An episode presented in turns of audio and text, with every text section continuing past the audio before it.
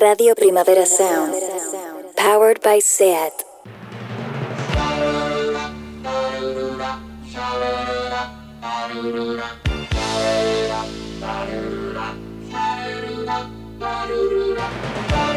Marea Nocturna con Desire de Fez, Jordi Sánchez Navarro, Xavi Sánchez Pons y Ángel Sala.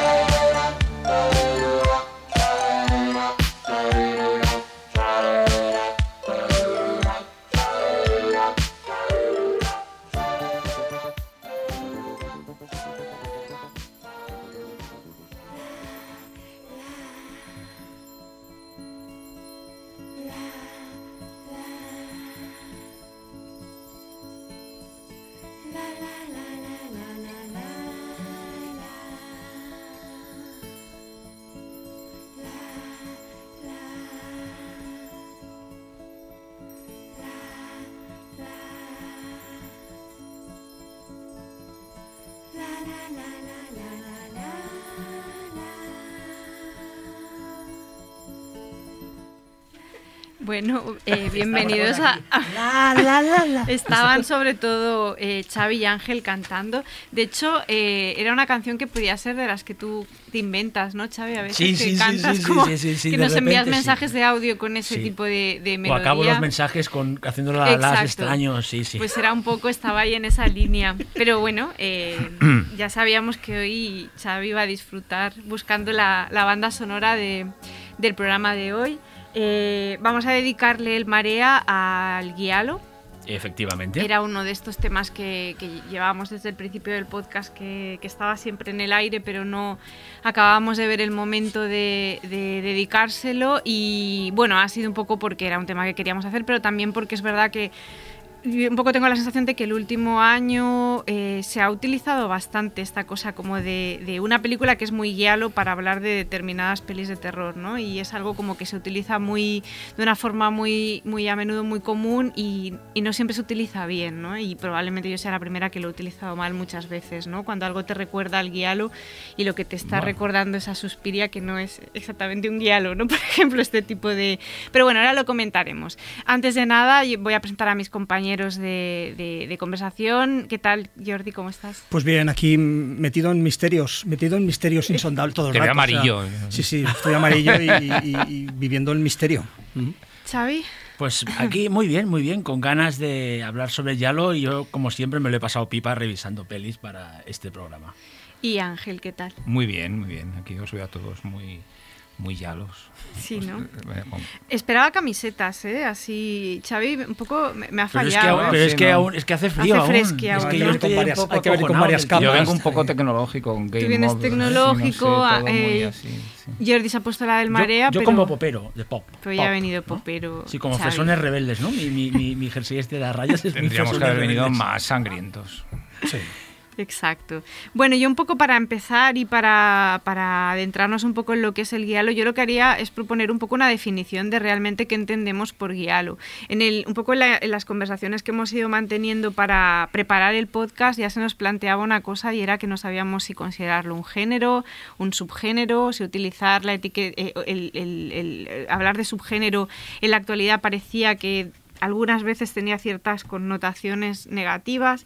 No sé, a mí me gustaría un poco eh, delimitar el término de guialo, que entendemos por guialo, y, un poco rastrear sus orígenes y, y qué es guialo, qué, qué no es guialo, ¿no? que a veces es una cosa que no tenemos tan clara. ¿no?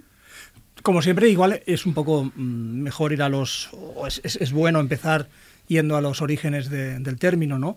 El término no deja de estar de- heredado de, la literatura. Es decir, eh, y además es curioso en este caso porque el yalo es una eh, literatura o un, tipo de historias, un, género, de hecho yo, yo defiendo que es un género, lo, lo podemos discutir, ¿no? Que no deja de ser el género de misterio, el género criminal, básicamente, que además proviene todo de una colección de novelas concretas, que era el Giallo Mondadori, il Gialli Mondadori, las- los amarillos de, Mondadori, monda- ¿eh? portadas amarillas. las portadas amarillas de la editorial Mondadori, que, que es, ya es de finales de los años 20, es decir, desde el 29, los 30 gloriosos, de- con, el- con el- con las novelas de misterio, que tienen equivalente con las grandes novelas de misterio inglesas. De hecho, la colección de Mondadori publicaba clásicos de, de, las novelas de detectives, las novelas de misterio tipo Agatha Christie. Y, viene de ahí. Es decir, eh, para los italianos, popularmente, eh, la, narrativa de misterio de un misterio policíaco cualquiera, es decir, un misterio, una, una, persona aparece muerta y hay una investigación policial o de un detective aficionado, cualquier cosa, y se resuelve de una manera determinada, eh, bueno, para, eso, para los italianos eso es un, eso es un yalo, esos son los yali, la, novela negra. En vez de llamarle novela negra o novela de misterio, aunque no es negro exactamente, ¿eh? pero en vez de llamarle novela de misterio, ellos le llaman los amarillos. Esto es un amarillo. Em, y a partir de ahí, pues el cine empieza con Mario Baba y ya entrados ya a los 60 y a lo largo de los 70, empieza a ver películas de misterio que, digamos que de una manera natural, se conocen como yali o como Yalo. De una manera natural son las películas de misterio. Lo que pasa es que de lo que vamos a hablar hoy eh, hay un montón de cineastas interesantísimos, especialmente Argento y compañía, que, que le dotan de una dimensión mayor, que le dotan de, más violencia o de violencia más explícita, de violencia más explícita y más estilizada. ¿no? Añaden una capa de violencia explícita y una capa de estilización que como luego nos, puede, nos podemos, podemos hablar, pues proviene incluso del cine de autor o del cine más artístico, es decir, le da una capa artística y violenta al típico género de misterio de toda la vida. Básicamente, ese es el origen. ¿eh? Sí, sí, sí, totalmente de acuerdo con lo que ha dicho Jordi. Es más, es que el, término Yali no tiene una, una cinematográfico, no tiene una correspondencia literaria. Lo que has dicho es el, término Yali literario es muy amplio, es de todo lo que es el misterio, no, cierta parte del noir, mucha y Agatha Christie y tal. Eh, el, el, giallo es un concepto, hablando de cine, tremendamente creado por, por algunos directores, concretamente Mario Baba, Dario Argento y alguno más, como para mí eh, Rómulo Guerreri y Banzoni, es decir, en cierta manera, con La Mujer del Lago sobre todo. Y, y es un género que, además es claramente visual, es decir, con unas, eh, unos códigos visuales muy, muy fuertes, muy tremendos, muy manierista y que fue, como todos los géneros eh, eh, del cine italiano, o géneros o subgéneros, pero bueno, géneros, porque yo también estoy un poco de acuerdo que es tan peculiar el giallo cinematográfico que casi es un género propiamente eh, inventado, como puede ser el spaghetti western, ¿no? El, que, es un western, sí, pero es tan peculiar que ya casi es una forma de ver el western tan peculiar. Aquí le pasa lo mismo, es decir, el giallo es muy, como le pasaba al peplum, al spaghetti western, es muy híbrido tiene muchas cosas, recoge muchas tradiciones, recoge muchas eh, de todos, desde el gótico italiano ya, desde el mismo Mario Bava, es decir, eh, es el, gran nombre del gótico italiano, hasta el, cosas que las, las catapultó del crimi alemán, de Hitchcock, de Agatha Christie, es decir, es una, una, una mezcla muy peculiar, en el principio muy personal, porque realmente son películas que si se miran independientemente, seis mujeres para un asesino o, las primeras de Argento, en la trilogía Animal, son muy diferentes para lo que se hacía en ese momento en general en, el, en materia de cine de misterio o cine incluso de terror. Y eh, se crea como una moda que los italianos le llaman Gialli porque para ellos eran Gialli y que se, bueno, los demás les hemos empezado a llamar Gialli porque para nosotros la palabra es, es, es algo diferente, ¿no? Que no y, se han quedado así. Pero bueno, hay unas, sí que hay unas reglas ¿no? que se van sacando de esas películas canónicas realmente. ¿eh? Es decir. Y, y, se puede limitar, acotar en el tiempo, aunque a lo largo de los años posteriores haya películas que sean guialos, pero no porque mm. tengan esa naturaleza, sino porque básicamente están inspiradas en ese cine. Lo podemos delimitar como un inicio con esta película clarísimamente ah, y un momento de decadencia en yo creo que sí, yo creo que la primera película que tiene ese toque es La muchacha que sabía demasiado de Mario Está, está considerada como la, la, la, ¿no? la, sí, principios de los el origen, el origen. y, y, yo creo que claramente una de, un momento en que empieza una decadencia...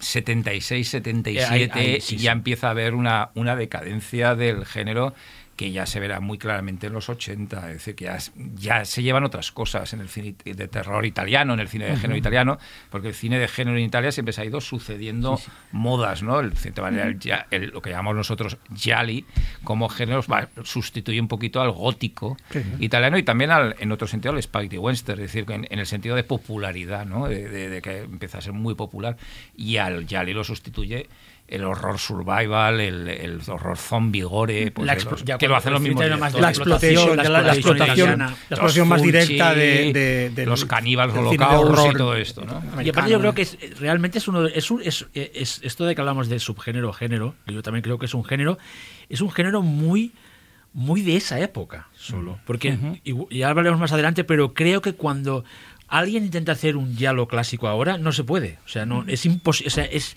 para mí es una es un no se puede, o sea, no, es un oxímoron, no se puede hacer, es eh, no se puede llevar No a se puede cabo. hacer cabo hecho, de homenaje. se puede- poco, pero cuando se hacen homenajes, son tan homenajes, o sea, son copias directamente, porque es un cine que tiene tanto que ver con lo que estaba pasando en Italia y en el mundo, liber- liberación sexual, una- una- unas ganas de... de- de- un, una- un- un rollo muy de izquierdas, pro- muy progresista, aunque eran películas muy mucho hippie violentas, siempre. mucho hippie. Los, los, los villanos siempre suelen ser clases altas, burguesía. Todo tiene que ver con grande, la mayoría de grandes herencias. Hay unos, ¿sabes? Gente que vive en unas. eh, eh, ¿no? Hereda una mansión, mucho dinero. Y hay gente que conspira a sus espaldas con todo tipo de tretas, luz de gas. O sea, es. Es, una, es un género tan eh, circunscrito a esa época y a la vez mm, a diferencia de otros peli- de otros géneros, no, enve- no envejecen para muchas películas realmente, aún se aguantan, que es como una fotografía que no pasa de, de- de- de- de moda nunca de ese periodo de tiempo en Italia. ¿sabes? Fíjate que cuando, cuando se intenta recuperar esa esencia, se hace desde una perspectiva puramente estética. Es decir, Exacto. cuando Catetti y Forsani eh, intentan hacer giallo, ¿qué hacen?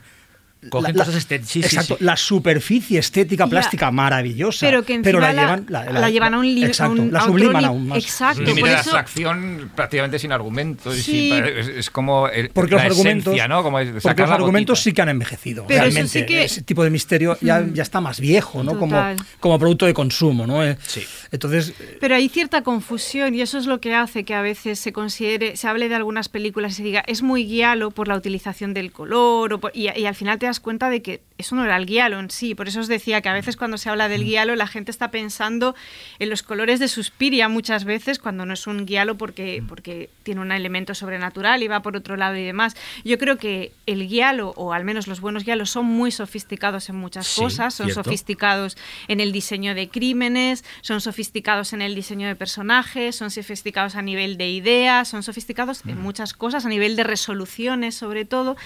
Y son sofisticados a nivel formal, pero no porque sean excesivamente estetas siempre. A veces lo son, pero a veces no, No lo son. Sí, a, ve- a veces ¿verdad? son muy, muy y, sea- crudos. Sí. y Toscos. siempre que se Sí, toscos, sí, y el cine más o menos contemporáneo, ya sea eh, Catetti. Forzani o sea eh, Peter Strickland o sea esta película la de Jan- ¿cómo se llama? El director de, de Knife and Hair. González, ¿no? Ya- Sí, Knife Jan and- sí, Jan González, Jan sí, sí. González. Lo que hacen es como llevar esa sofisticación a un nivel casi abstracto que sí. genera una confusión, porque a veces tildamos de guialo algo que en realidad Que es eso lo hablaremos al final, pero la- al final estos productos nuevos que tienen cosas de Yalo tiran más para las propuestas más de autor. Sí, sí, sí. cuando el Yalo original llenaba salas. Era, era, o sea, los, los italianos eh, eh, se referían a él como filone, como un fil, o sea, como todos los, los géneros que trataron. Era un género que, a pesar de ser a veces muy sofisticado, era terriblemente comercial. O sea, era el cine popular. A- Desde, el- los mediados de 70. los 60, a principios de los 70, era el cine popular. Bueno, claro, o sea, solo- que iba, la- o sea, iba todo el mundo, o sea, no, el- la pros- la- aunque fuera eso, aunque, repito, aunque fuera muy sofisticado, era el género popular, ¿no? Y, se- y se- y es un, permitís, es esta cosa extraña, no sé qué pensáis, de cómo un género que era tan, tan popular, a la vez, era tan, a veces sofisticado y experimental, que yo creo que esto se ha dado bueno, también es muy de los 70 esto, ¿eh? pero es, es una época irrepetible, ¿no? Realmente. Pero las experimentales son un grupo, o sea, la- las películas realmente eh, potentes pocas, desde sí. el punto de vista expresivo no, no son muchas, Xavi. Es decir, son algunos autores que se escapan en ese esquema. En- en- cuando hablemos de, de Argento, por ejemplo, nos encontraremos con desde eh, el punto popularchero e incluso Sí, sí, con sí, puntos sí, chabacanos humor, del sí, sí, el humor, humor del humor, eh, costumbrista, sí, del sí. humor costumbrista de sus tres de la trilogía animal a, a cosas mucho más sofisticadas. Y, y una narración completamente dislocada en no solo en Rojo Oscuro, sino especialmente en Tenebre, por ejemplo, que hay momentos abstractos de, abstrac- de, de narración, por ejemplo, ¿no?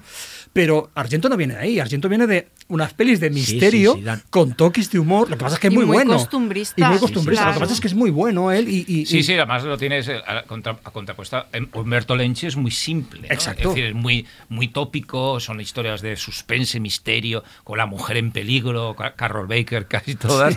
Y, y- y es unos, son unos thrillers muy de inspiración se- pseudo-gisconiana. Sí. eh, muy de, bueno, de a ver quién es el malo. Siendo o cómo crimi, es- es un crimi crimi. europeo, alemán, Entonces no tienen una Hitchcock. Salvo siete orquídeas marchadas de rojo que imita Argento, que se pone a imitar, porque ahora quiero hacer una yo como las que hace el, el señor este, ¿no? Que ha cogido la fama.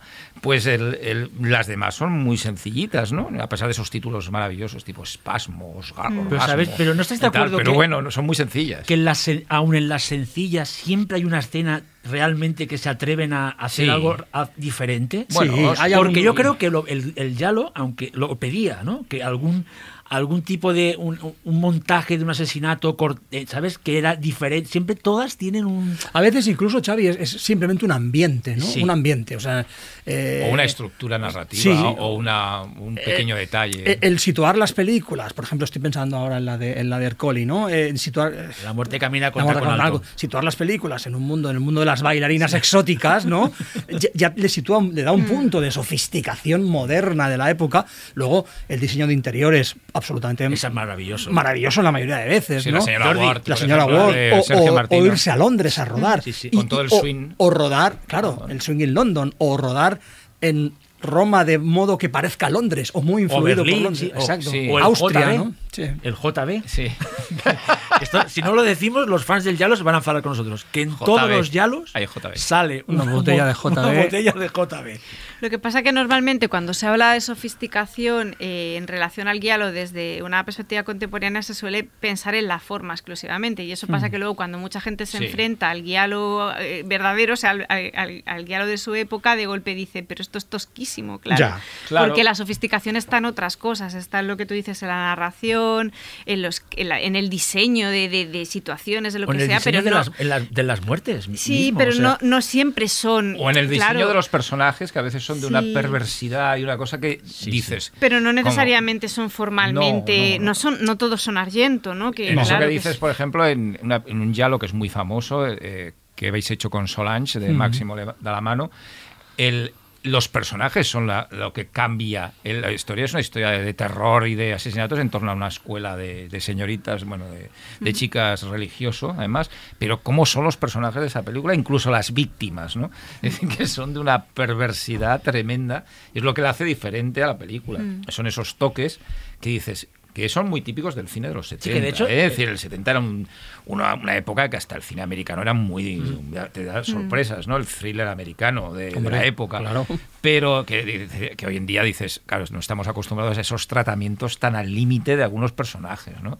Y en, el, en la de Da la mano, que es una película más convencional en muchas cosas, pero de- es ese punto que es lo que en su día también provocó Sí, que es lo que pasa con. que fuese una película muy censurada, ¿no? Volviendo a Lenzi, es eso, ¿no? Las pelis de Lenzi, las los primeros Yalos son intrigas, ¿no? De, Sí. de- de tri- triángulos amorosos, gente que simula su muerte y se les... O, sea, O es- unas joyas robadas. Sí, es y- por- Bueno, la de la cola del escorpión de Sí, Martino, sí, que es una, una- un tema de seguros, de fondo. es decir, que no, no pero Pues te la eso- cuentan. pero ojo, porque No, eso están matando por un tema de seguros. Pero eso también está heredado. Y si, si- podemos entrar ya en el tema de, la- de las herencias o de las influencias o de los referentes o, o lo dejamos para luego. Pero Sí. eso está heredado a veces de, de Hitchcock, que el MacGuffin, claro, que, que el MacGuffin es mínimo, es decir, mínimo e incluso prosaico. o sea, al Sí, totalmente. Al final estamos hablando de unos seguros que no deja de ser cine negro, no deja de ser perdición, por Sí, decirlo de algún modo, no Double Indemnity. Es que no sé si os ha pasado, Wilder. yo re- revisando algunas películas te das cuenta que lo que menos, hablando del MacGuffin, lo que menos importa de muchos diálogos es la historia. Sí, O sea, el, el- el- el extraño vicio de la señora Ward, que me alucina de Martino,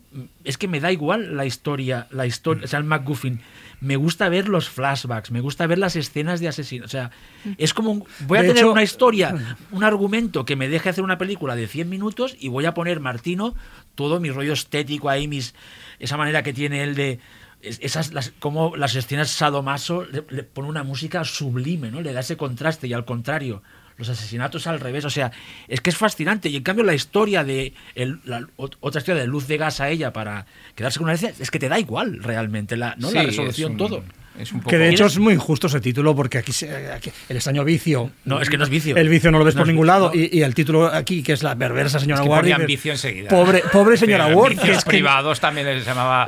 Y la- el título era maravilloso, ¿no? Aquello de la, eh, la puerta cerrada. y el Pero vamos, Y solo yo tengo la que llave. Solo ¿no? yo tengo la llave. sí. Pero vamos, que, que la señora Ward no es nada perversa en la no, al película. contrario. pobre. No, sí, sí. No, es que es una mujer liberada. Sí, sí, sí. sí. No, además es, es eso también que las mujeres son, que parece que sean las víctimas y en muchos casos son Son. mujeres muy empoderadas. Sí, ¿eh? sí, sí, Es sí. decir, mujeres, ya no solo que sean ni las que llevan la sartén por el mango muchas veces, sino que son siempre muy de los 70 también, mujeres que son conscientes de, su- de ese punto de liberación femenina, ¿no? Tanto en lo sexual como en lo, Sí. en, lo- en la- en el posicionamiento en empresas, en familias, en Sí, sí, matrimonios. Es decir, que llevan. Y hombres que no quieren ser potentes. rechazados. No, que no, aguantan ser y rechazados. Y que son muy, con, Sí, sí, sí, eh, con perdón con la palabra, muy babosos. Y que suelen Es decir, nuevamente son ¿no? los que ponen como peleles, muy peleles. pero que suelen eh, recibir su merecido. Sí. Casi todos. Sí, ¿eh? sí. O sea, en, en el extraño vicio de la señora Ward es, es brutal. O sea, O Adolfo hecho, Celi acaba- en El Ojo del Laberinto. Sí, sí, sí, no, que no. Bueno, una cosa a ver, importante. El físico de Adolfo Celi ya era un poco de da eso, manía, ¿no? Una cosa importante en el Yalo es que, que siempre los asesinos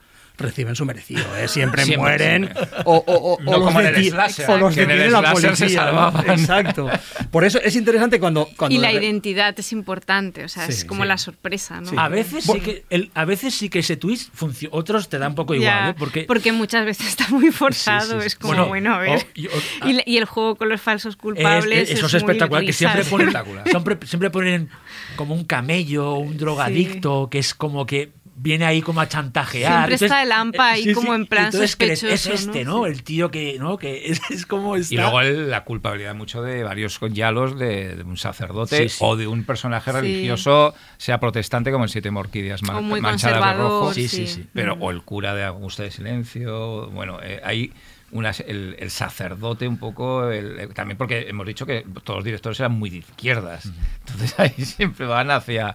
contra la iglesia y contra. Y Un contra poco anticlericales, Sí, y- que, que no deja de ser curioso otra vez que un cine que era tan comercial tuviera tanta, tanta chicha, ¿no? Tanta- en, to- en todos los sentidos, ideológicamente, formalmente, Pero, argumentalmente. por- porque es hijo de, de la Europa de los años 60. Italia, en esa época, eh, los conflictos políticos son, escala- bueno, son una barbaridad. Es decir, todo- todo- Y todo el cine está en manos del Partido Comunista. Sí, sí, es italiano, es decir, que es un centro de, de- de oposición al gobierno de, de la democracia cristiana o de los gobiernos y, de la y- y democracia mola porque en ningún momento son súper disfrutables, en ningún momento tienes la sensación que te están sermoneando, al contrario, es más crítica, no diré brocha gorda, pero en plan como ah, de, de- ¿no? de- de carcajada, ¿no? Pasaba, Bueno, es y el- pasaba igual en el Spaghetti Western. es el cine comercial utilizado como con, con objeto revolucionario o con objeto de crítica. Algunas de las ¿no? películas más revolucionarias de la historia del cine son Spaghetti Westerns, como Yo soy la revolución de Damiano Damiani, O compañeros, que- ¿no? que- que- o compañeros de Corbucci, que eran que bueno y, que, y muchos de estos directores están involucrados en Yalos también, es decir, algunos del eh, Sí, sí, es que esto no lo hemos hablado, pero la mayoría de directores estos que hacen yalos antes habían hecho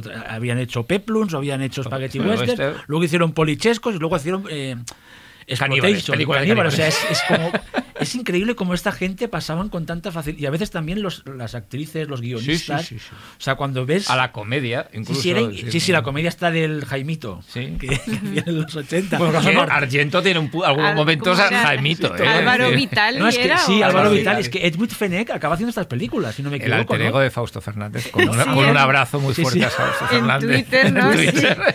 El avatar. Edwin Fenech, que es una de las es una- la musa del Yalo, acaba haciendo Sí, películas, películas de destape, profesora y el de último de la destape. clase. Bueno, era gente que hacía género. Sí, sí, hacía sí, géneros sí, sí. populares. Cine popular, sí, sí, claro, sí. Y ya está, sí, sí. Citabas tú como referente Hitchcock, han ido saliendo otras cosas, pero no sé si os gustaría como destacar alguna, alguna influencia muy clara. Eh, vosotros eh, comentabais el factor blow up de Antonioni como algo... Hombre, yo, Es yo creo que sí. Argento estaba obsesionado. Es que además eran de la misma, del centro de, de- de- De experimental, de- sí, experimental, de eran ahí, casi de- compañeros.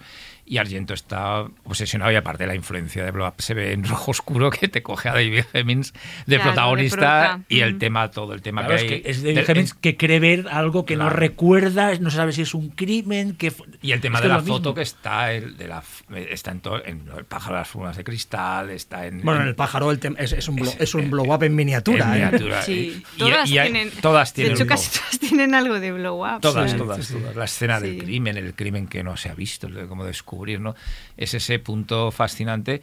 Yo también, el- eh, bueno, lo hemos dicho, el crimi, ¿no? El crimi Crimi, de, Norman, de- que hay un montón de películas basadas o no, pero sobre todo en Edgar Wallace y en, y en pequeñas novelitas de, de misterio, que fue un género súper popular en, en- en Alemania. Aquí llegaron muchas películas y muy populares. Sí, aquí también fue muy Casi popular siempre salía. Klaus Kinski en Sí. ellas.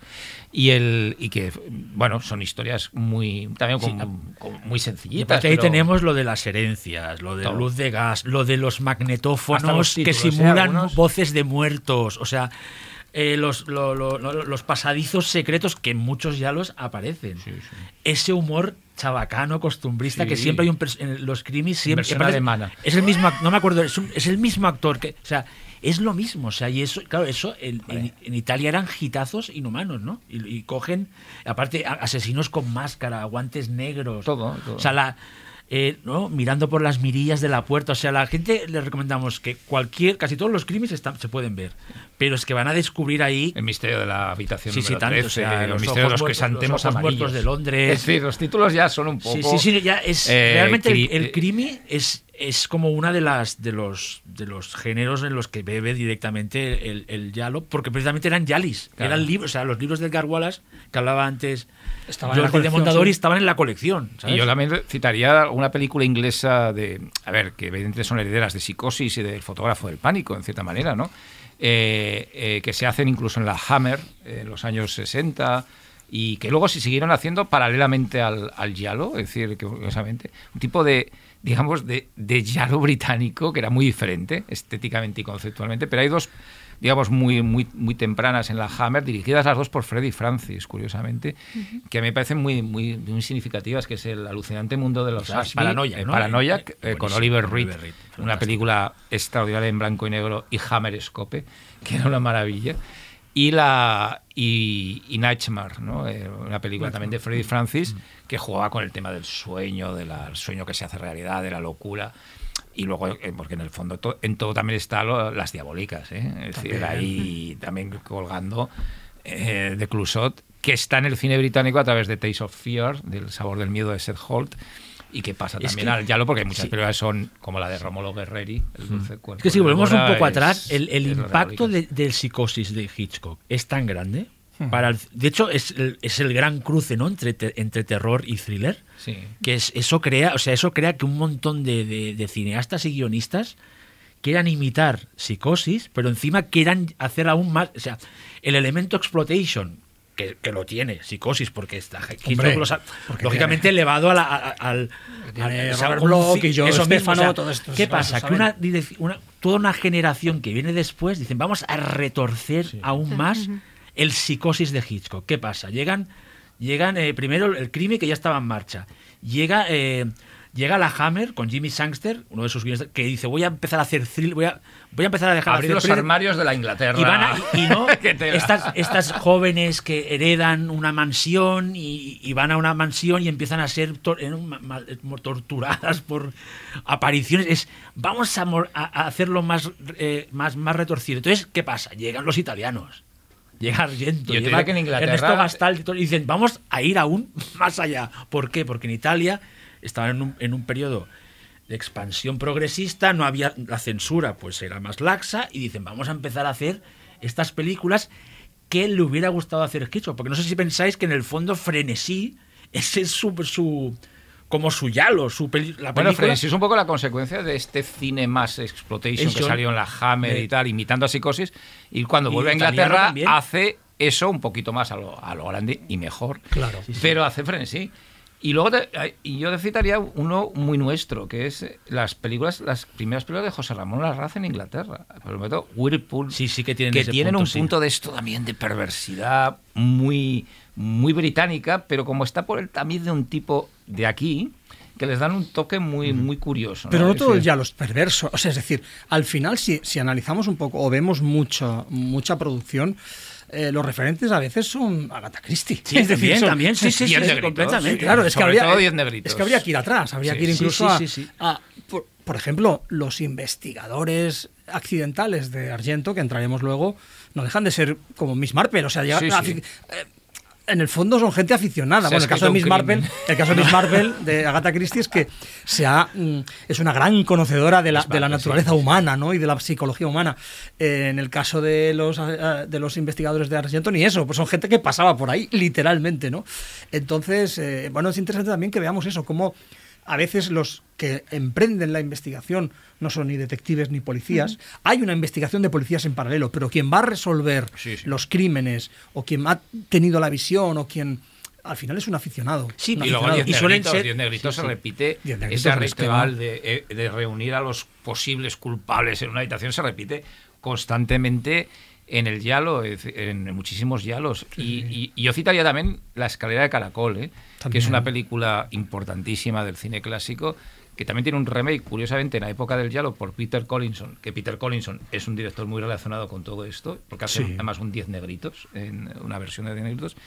Y también está ahí, ¿no? Ese- esa historia de, de, bueno, de la típico Judonit, quien lo, quien lo ha hecho, y también, eh, bueno, los asesinatos estos que afectan a una determinada Judunit comunidad. está, está de moda. Pero esa, ¿No? esa- Con- esa sopa de sí, es, es la sopa esta de eh, Hitchcock más, eh, eh, bueno, Agatha Christie, las, las novelitas de misterio más, más esenciales, em, con una capa de psicología, de psicología torturada, con el- eh, sí, sí. heredada de, psicosis, es decir, esto se me junge, maravilloso. Con y- gótico, y- gótico y elementos macabros de terror en la figura recurrente del gato negro de De Poe, Poe, gente emparedada, o sea, ahí siguen habiendo cosas muertos en, la- en, ¿no? en las, en lo- Sí, las sí, Alan Poe, criptas. el- hay dos- hay dos o tres de- hay, ya los, gato negro. hay, hay ya los puros, 100%, que tienen mansiones que son, que son góticas. Bueno, O sea, la de la dama la dama la- hablamos- o sea, es... es, es Bueno, en como- rojo oscuro, sin ir más lejos. sin ir o más en lejos, la sí, casa es es un- una como la idea de mansión que el aviso de la niña es en esa casa hay Hay que fantasmas, ¿no? el, O el sea, pa- el pasillo, Da un miedo el que- pasillo Ya, con, la niña es el- increíble. el pasillo con esos con esos eh, eh, esos eh, espejos, cuadros, es, es que es, es, es puro Bueno, gótico. la casa de vicios priva- Sí. prohibidos. es o, la- decir, o la- también, o- ¿no? o- o el, rollo recurrente de de esas pinturas extrañas, macabras, ¿no? que, que hace que, la- que los investigadores estos eh, ¿no? de- descubran señales en pinturas que son pinturas casi de Sí, terror o dibujos de infantiles, ¿no? Que de repente esto lo también. Entonces eh, hay un dibujo de un niño que ha hecho una casa y un, un tío colgado, o sea, es es todo recurso, o sea, lo llevan a un nivel los italianos ya de venga, vamos. Sí, que todo no deja de ser un tópico, ¿no? Sí, sí, Pero que sí, está, sí. está encajado de una manera que te perturba y que está muy bien, muy bien encontrado. Pues si os parece, pasamos al siguiente bloque. Marea nocturna.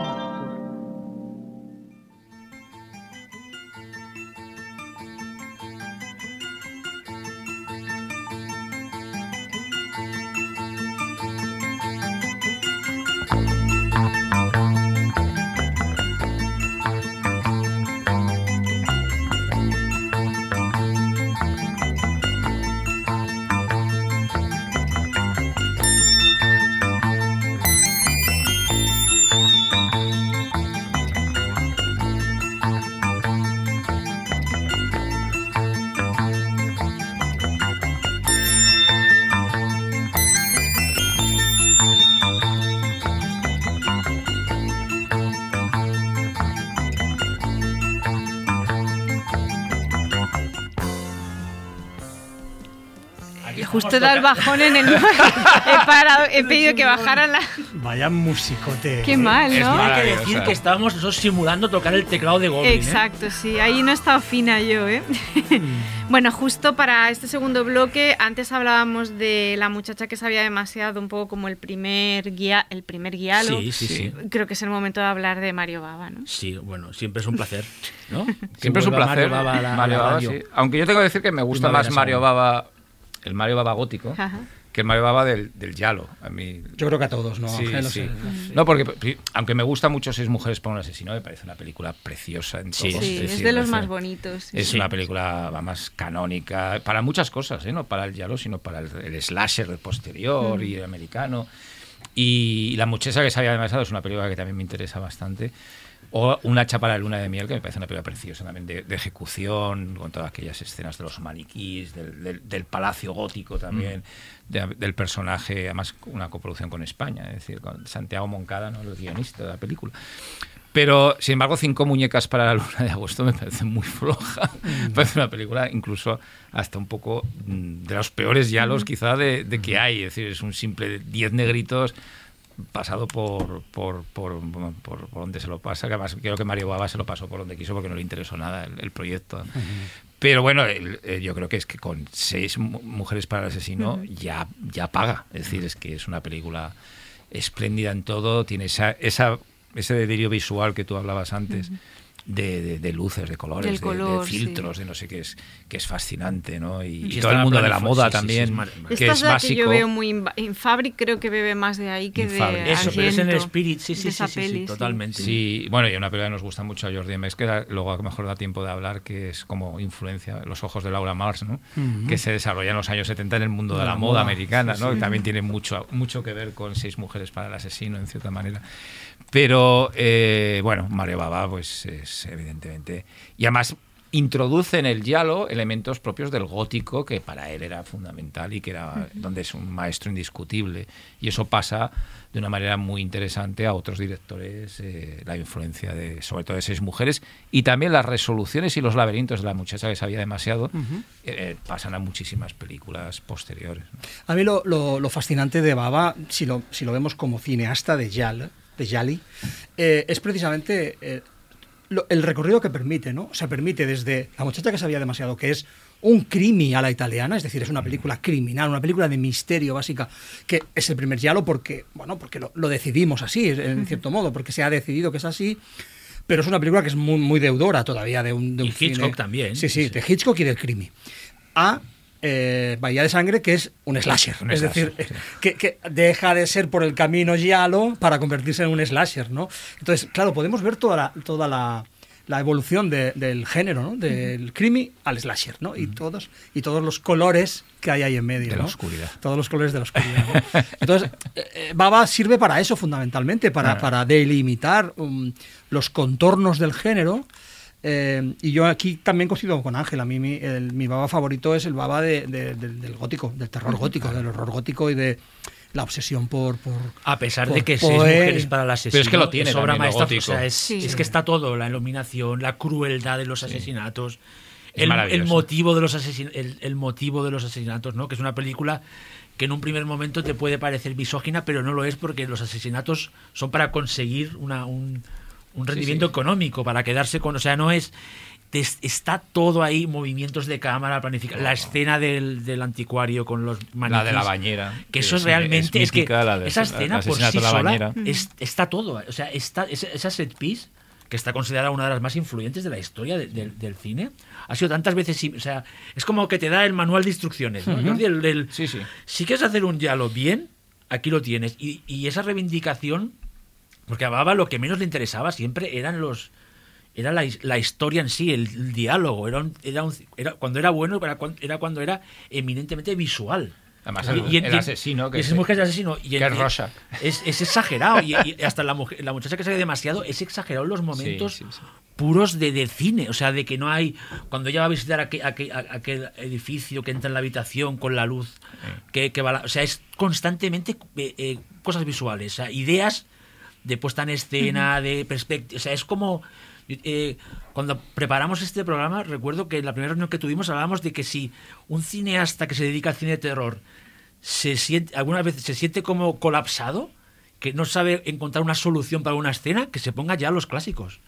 Va a encontrar ahí una de cantidad de recursos narrativos visuales para solucionar ideas de asesinatos, como de, de- ¿no? Hasta de cosas de, de- de- de argumento que le va a salvar la que- vida. Ya, lo que pasa que, que al final la, la narrativa del guialo a veces era muy fragmentada, era como Sí. que les daba igual si, teni- si tenían una buena idea, la buena idea ya tenía Mm. valor por sí misma, les daba igual si quedaba descolgada Sí, en el conjunto. sí, sí, sí, como de hecho, momentos, de- eh, de alguna forma, Rojo Oscuro funciona así, o sea, es como una sucesión de ideas, pero... Insertos que dices, ¿esto dónde ¿Y esto va, por no? qué? ¿no? Sí, pero sí. al mismo tiempo un inserto prodigioso. Sí. Y de cara a los nuevos cineastas, todavía... Bueno, no todos, ¿no? Pero, pero hay como ese rechazo a lo que no tiene continuidad. o lógica, ¿no? o, lo- a la lógica, o a la explicación. racional, o sea, lógica como matemática. Por eso se quedan sí. con, la, con el, el aparato visual, pero pocos sacan ideas, aunque las hay, ¿eh? porque, jolín, es que viendo, volviendo a ver Rojo Oscuro, es que hasta James Wan, toda la idea del muñeco Toda. como Sí, sí, sí, mediador, escena- todo es- eso es de Rojo sí, sí, sí, Oscuro, sí, o sea, sí, quiero sí, decir que,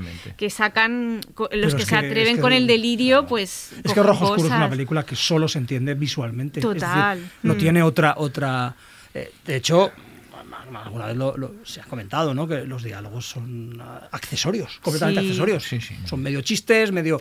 Entonces, claro. Bueno, toda la escena de la casa es que. Bueno, aquello- Tamp- tampoco te acuerdas muy bien porque. ¿Por qué llega? Yo la he visto seis o siete veces. ¿Por qué llega a la casa? Sí. ¿Por qué es verdad, vamos a ¿por ver? qué acaba ahí? Este- Sí, sí, esta sí. casa Eso y- pasa con muchos diálogos. y- y ¿Cómo cuando se pasa pone con a ¿Por qué, cada no? Porque de golpe lo importante es la casa, ¿Y ¿no? por qué Es se como- cae ahí? Pues, habéis por la ventana, ¿no? o- Es o todo la- o las, ridículo. o las relaciones que se establecen entre los personajes son muy porque sí. Sí, Dos la- se conocen ya son niña- pareja. Ya son pareja. Total, pero luego la relación con Darian y con Sí, es, es- increíble, bueno, todo lo que es como sí. la cosa exacto de comedia clásica, ¿no? De la diferencia sí. de estatura, del coche que salen por el- la imagen de ellos dos saliendo por el capó Después de un del asesinato 600 este, súper sí. sangriento, hay la escena del coche. Bueno, y ¿no? para mí la frase final de ella, ¿no? Que dice todo por una mierda de artículo, ¿no? Que, que como que me parece la mejor definición Sí, de un freelance, sí, sí. ¿no? Es Mirando brutal. Twitter. Sí, en sí, plan, es- brutal todo eso. ¿Por qué esto, no? O sea, no sé. Pero, pero está muy bien que tengan a la- que sean cosas como eh, tan, tan eh, perturbadoras, turbias y a la vez sean a veces tan divertidas, ¿no? De que estás viendo algún, un producto de entretenimiento en el mejor de los me refiero, de que mola que no se crean, no, tengan tantas ínfulas, ¿no?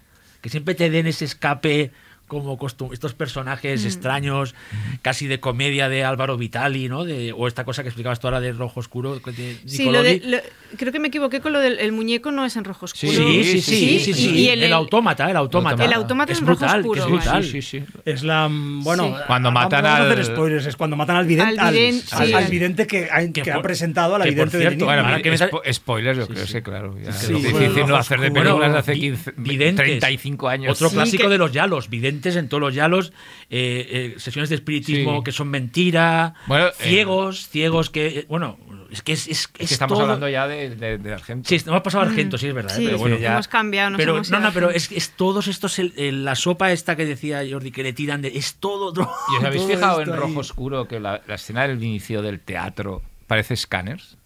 La escena Sí, de la mucho, cabeza de súper, es decir, sí. es, es prácticamente está. eh, Yo no sé si Cronenberg realmente se, se basó, pero es que parece lo mismo. Mm, Sí, sí. Es decir, el- eh, está a punto de, de- de explotar la cabeza aquella señora que al final explota. Sí, pero de otra pero en manera, ¿no? En. Pero me pareció, lo viéndola De también el hecho- otro día otra vez, digo, ¿esto es Scanners? De hecho, esa escena. Hemos entrado ya en. la- Sí, Sí, hemos Sí, yo sí, sí sí. que me gustaría hacer un apunte de Mario Baba eh, a propósito de Bahía de Sangre, que la que porque es un guialo, pero porque viene de donde viene, pero es como un Sí, slasher. es un, es es un proto slasher. y es sí, de sí, estas sí, sí. pelis ya que hay varias, Híbridas. porque para mí Torso también, que es También, de la que hablaré sí, sí. después, es como un slasher, Sí, vamos, sí, es sí, sí, súper... sí. hmm. Bueno, es Curioso como ya inventan estaba ellos, ahí, es yo que- creo que ahí, bueno, hablaremos luego, pero es- viene ya la influencia del American Gothic, ¿no? Mm. Que estaba ya ahí influyendo a los italianos, ¿no? Y ya... Y también un poco, quizás, lo veremos después, como que la, la- la fórmula ya se va como se va puliendo, eh, no vulgarizando. Yo creo que más como que desaparecen más elementos y ya directamente es un asesino, que en el fondo era, era el, el, el- el- donde tenía que acabar, ¿no? El género para luego ya convertirse en otra cosa, pero no, como que van quitando elementos y ya simplemente es un asesino, pues matando a personas sin, ¿no? Y la influencia de Bella de Sangre. Sin ton ni son, brutal, ¿eh? decir. Sin ton ni son, pero, Pero con unos esas- asesinatos de la hostia. Viernes 13, Es que es Viernes que, va- es que es 13, Viernes claro. 13 de arriba abajo, es decir, la escena de la cama famosa. Sí, sí, que mira que yo Pero todo. tuve la suerte de entrevistar a Sean Cunningham, el creador de Benestez, y me decía, no, no, no, no la había visto, vaya sangre. No, yo no. le decía, bueno, hijo, Sean, no hace falta. No, vio. Que ya han pasado muchos años. Vio, Pero él lo nega, seguía negándolo, ¿eh? que no, Que no la que no la conocía que cuando hizo Viernes 13 no tenía No. ni idea y que se sorprendió después de ver Bahía Sí, de sí. Sangre porque se parecía mucho a, a- a su película Viernes 13. A Hombre, son, Vayan de son- Palma tampoco vio escuchando, para hacer ¿eh? fascinación. Bueno, sí. Y luego a mí hay una No, cosa eso del no. guialo que me encanta y que nos viene bien para presentar a, a Darío Argento, porque creo que, que es quien mejor lo hizo, que es la importancia de los objetos. Sí. O sea, que de golpe se convierten en parte, acti- o sea, más allá del escenario, ¿no? Del lugar en el que pasan las cosas, los objetos como elementos que contribuyen al crimen, ¿no? De hecho, para mí la revelación de, de la, la de las moscas sobre terciopelo gris es increíble. Es increíble. El medallón, Sí, sí, sí. ¿no? Sí, sí, sí, sí, sí. Bueno, eso es Bueno, maravilloso. es que, es que, eso es que, es que si me... Es si de genio, Sí, claro. sí, si, es como... si me nadie lo puede.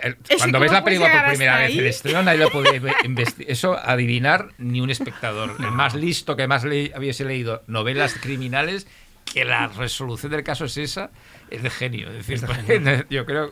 es decir, Es que es una pasada. Bueno, es que, es, es que es un, eh, si me permitís el, el adjetivo, eh, las moscas es casi un, un- un- es- es un ya lo tróspido. O sea, es, es, es, es Argento dinamitando, ¿no? La, la- el ya lo clásico, es, es extrañísimo, ¿no? Pero es Bueno, de las porque- más bonitas, No, no, no, ¿eh? Para total- mí. total. Sí, sí, es que a él, a, a él, le- él salió bastante escamado del gato de las nueve colas, Sí. que gustándome mucho, sí que es la más convencional de las tres. Sí. Totalmente. Es la más de la- encargo, como, o más de artesano. en Más americanizada. Él dice que, que a él en varias entrevistas parece que habla con cierto desdén del gato de las nueve colas. Y yo creo que fue un poco una revancha. Dice, voy a hacer lo que quiero hacer, es esto. ¿no? Es cuatro moscas sobre terciopelo azul con toda su carga estética, argumental, con esos toques de locura maravillosa y aparte una película narrativamente muy compleja, muy extraña, lo de los sueños intercalados, aquellos Sí. Sí, sí, de las pesadillas que tiene él, sí. Bueno, es una película. Pero- y, y el humor, y el sentido del humor rarísimo que tiene en el personaje de el cartero Spencer. que no para de recibir Ya. paliza. O Que tiene estas cosas de Y que todo lo de que Spencer, aleluya. O sea, cuando a veces que vive ahí que Para se llama empezar, Dios. ¿por qué aparece? Dios No lo sé, ¿Por qué nunca se sabe ahí? O por sea, qué ¿Por qué recurre a él? Pero, como... Desi, el protagonista es músico, es un amigo suyo bohemio, Bud. Spencer. ¿Sí o no? Que luego tiene el, el- el investigador este que. El invest- es que. Es que Pero además está ya el tema de sacar no, solo, a- no solo el músico, Xavi, es batería de rock. Claro, o sea, y empieza sí, con sí, una sí. actuación. O sea, Que parecen los Goblin. No son ellos, pero parece. O sea, Sí. es como un Unos de, hippies, pro- unos de rockeros progresivo ahí. Pero claro, es que esta tiene el añadido de que es súper cool, ¿no? Porque Sí, él sí, es sí. guapísimo, además, el rollo como de un tío muy guay, ¿no? Batería, la novia es lo máximo, o sea, es como todo, es una peli muy atractiva, o sea, Sí, es muy, sí. es muy bonita, o sea, llama, Y muy luego la- la- llamativa. La, escena del, del inicio, que es que es, es La del de teatro, Palma, la del eso es teatro, precioso. con Mm. el aquel con la careta de, de- de muñeco haciendo la foto con Sí, los por eso focos. decía que Es eso, eso es lo que a mí también me recuerda a James Wan, o sea, No, no, bueno, pero- es el sí, muñeco sí, mediador. totalmente, pero este es que esa escena cómo está planteada cuando él entra al test, corta, o sea, es que la estabas viendo y decías, esto es otras de esas escenas seminales, ¿no? De ya solo por esa lo que hablábamos de que son pelis más de ideas que de argumentos. Es que esta es la, la prueba clara, ¿no? De que Argento te mete ahí la set piece al principio, ¿no? Para que te explica todo el entuerto. Es maravilloso, realmente. Bueno, Y luego mismo. tiene algo muy noventero. En realidad, el- la cosa está como del personaje, en este caso femenino, que, que todo es un trauma relacionado Sí, con sí, la sí, figura sí. paterna y la identidad y no sé Bueno, qué. Tiene es- algo así total, es como cuando de se thriller de los descubre el, 90. el- el percal que le dan a Mimsy Farmer, le dan como 10 minutos de explicación, porque mi padre no, es que es, es, del- es delirante. Ahí te muestra un poco que le, que le da que le da igual realmente, ¿no? Que está haciendo, yo creo que la, eh, esta película es es casi no, no, no se ríe, pero es ya como hablando sobre su cine y haciendo un poco, no parodia, pero diciendo, mira, esto ya es, yo a partir de ahora, ya- y ya llega Rojo Oscuro después, o sea, Bueno, yo te digo hay un que- cambio, ¿no? De ciclo para él. Sí, sí, que él la consideraba bastante un poco eh, su, su- no su obra magna porque creo que Incomprendida igual, pero no, pero no. sí fue la que menos éxito tuvo de las tres de a nivel comercial. También es la más personal, es decir, yo creo. Aunque el pájaro de las plumas de cristal tiene cosas maravillosas Sí, Y, y tiene todo ese tema de, de la escena del crimen que la reproduce como una foto en la mente y la va escudriñando para ver dónde está el, el, el tema que me parece fascinante toda aquella o la escena del acoso a Suzy Kendall en, en Mm. la casa que parece una de las escenas más espectaculares a nivel Es de que esa de idea terror, de, de- ¿no? de que crees, es, es que esa idea de casi la idea de ir al cine, ¿no? Vas al cine, ves una película y luego esta escena pasaba en la película y luego e- ellos lo llevan a, a- a la- a los argumentos de las películas, estos protagonistas que creen que han visto algo o que creen que han hecho algo, a veces matar a una persona, y luego están reconstruyendo el puzzle en su cabeza y es una hora... Es verdad que los diálogos a veces son como 100 minutos o Algunos 100, sí. sí. ¿Cómo van reconstruyendo? ¿no? Parece como gente que tiene películas en su cabeza, pero no es que sea tan básico, y las va reconstruyendo después, ¿no? Bueno, es Es la un- de- y, y el sentido. Bueno, y luego el, el- el- ya el sentido humor ya no son cuatro moscas. A mí me flipa el, el escena del pintor este que vive en el pueblo allí, Sí. en, en el pájaro de las Sí, tumbas de sí, sí, cristal. sí, sí, sí, Aquello sí. es que es casi como el personaje de Buzz Spencer en Que le Cuatro de Moscas. que le da de comer gato. Aquella- aquel momento es diciendo, a ver, ¿qué está pasando? Cuando pregunta, eh, ¿para qué los tienes tantos gatos en una jaula? Y dice, pues para comérmelos, ¿no? Bueno, en fin. Eh, no, no nos podemos olvidar de, de- de algo que yo creo que si, si alguno de las personas que nos oyen no, no han visto Cuatro Moscas o las pelis de, de Argento, de esta trilogía animal, eh, Cuatro Moscas es Hitchcock puro, ¿eh? O sea, también, es decir, el, el planteamiento de un músico, un tipo que no tiene nada que ver con el crimen, que accidentalmente se ve metido en un rollo criminal y que parece que, bueno, que apuñala a alguien y demás, esa confusión, eso es puro Hitchcock. Sí, es decir, eh, a- ese, ese argento es un, es un argento mm, obsesionado por Hitchcock. ¿eh? Es decir, luego hablamos mucho de De Palma, pero yo creo que el primer- la primera persona que tiene una auténtica idolatría él, sí. por planteamientos de cinematográficos de Hitchcock es, ese, es- es. Argento. O sea, Y en el gato de las nueve colas también hay También. mucho de, de- de- del, Sí. del, del Lo que pasa es testigo. que ahí hay un poco más, sí, pero hay un poco más de policíaco, ¿no? Mucho, es decir, sí. hay- es un policíaco un poco más convencional, mm, aunque los protagonistas sean periodistas, ¿no? Pero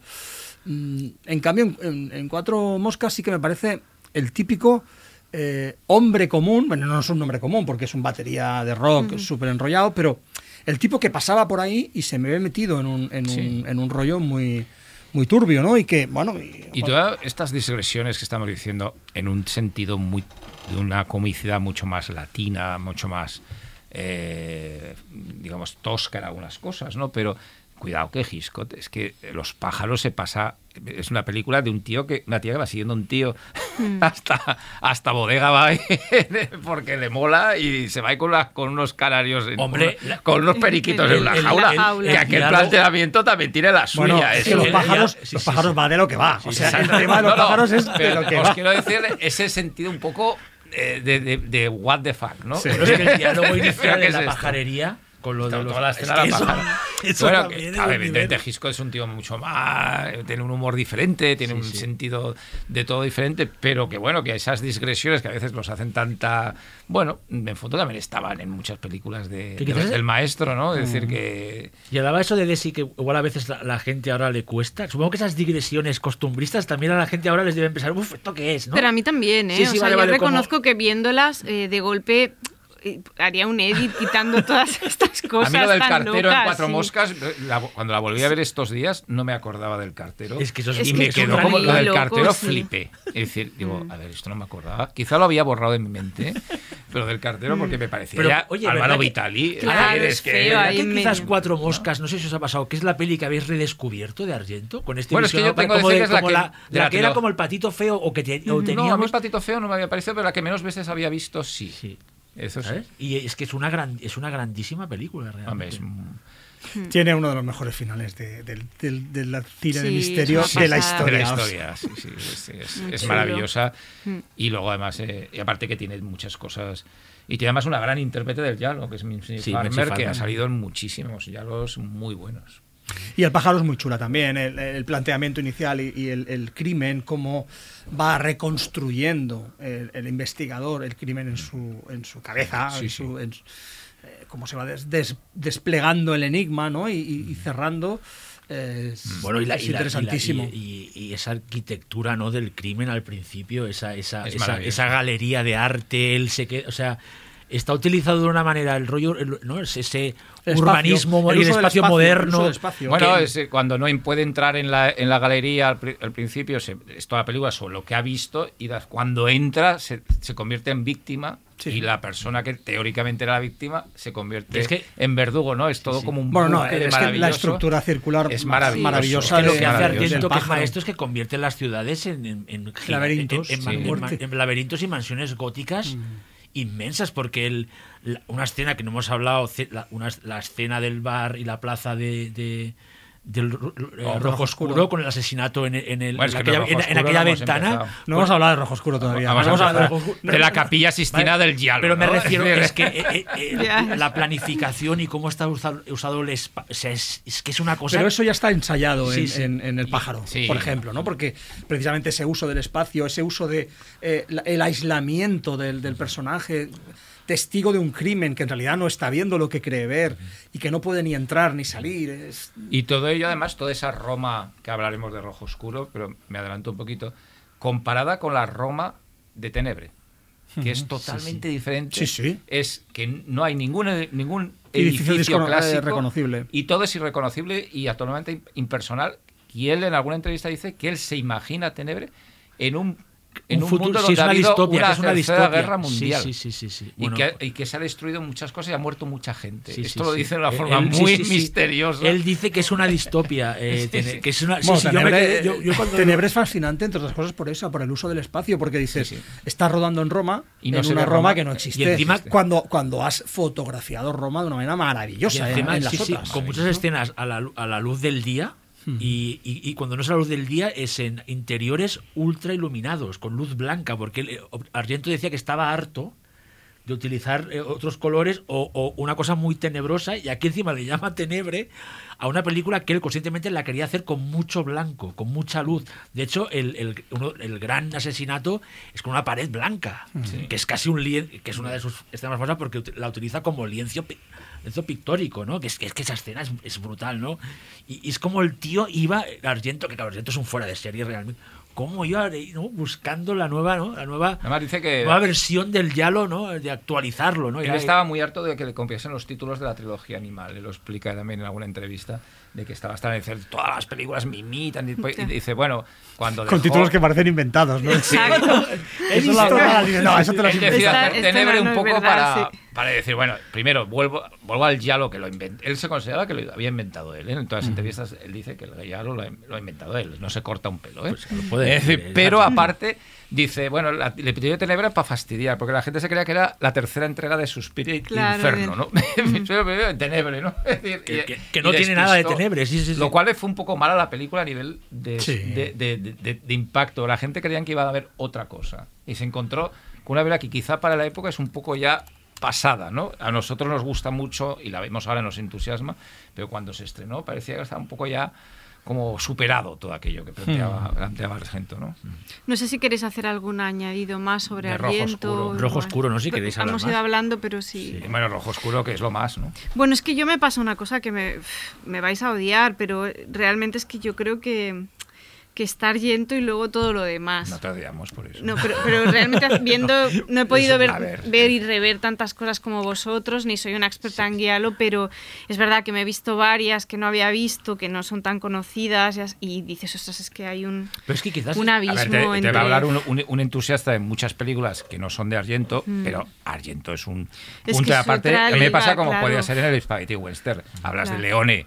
Mm. Y por mucho que te guste Sergio Garrone, eh, claro, Claro. pero Leone es Leone. Es decir, ¿me entiendes? Es decir, Pero que, también, ¿no, eh, no consideráis que es que Rojo Oscuro ya es otra cosa? O sea, es una peli, es como va, es otro rollo, ¿no? Que quizás el que sea un Yalo es lo de menos. No sé si me o sea, Mm. Sí, pero incluso de las que hemos hablado, ¿eh? tanto el pájaro de las plumas de cristal como la de las moscas sobre el terciopelo azul, a mí me parece que están en otro nivel. terciopelo No, no, gris, Ay, ¿no? sobre terciopelo Sí, bueno, gris. No solo no te, no Sí, te sí, odiamos, no. estamos de acuerdo. Sí, claro, es que ¿Y cuántas moscas Oye, eran? Porque cuatro, también cuatro. ¿Por qué, no, cuatro. por qué no al final hacemos un juego de que cogemos cuatro Yalos y intercambiamos los nombres? Yo creo que estamos todos de acuerdo, por mucho que a lo mejor a, a Xavi y a mí nos gusten mucho, muchísimos yalos, Mm. de, pero que estamos de acuerdo que Argento, hombre, es un... Y en es un- y en Rojo especial, y en oscuro. especial rojo oscuro, ¿no? Es lo que, es lo que y dices, rojo ¿no? oscuro junto. que- Pero porque rojo oscuro está ya, eh, está todo y además es cuando de verdad Argento empieza a rodar una película de misterio como si fuera de terror. es decir, sí, sí. hace una película de misterio que es de terror. ¿no? Y da miedo, ¿eh? Y da miedo. Y da miedo porque a mí lo del espejo, bueno, la famosa escena del espejo, que no dice nada, Sí. que,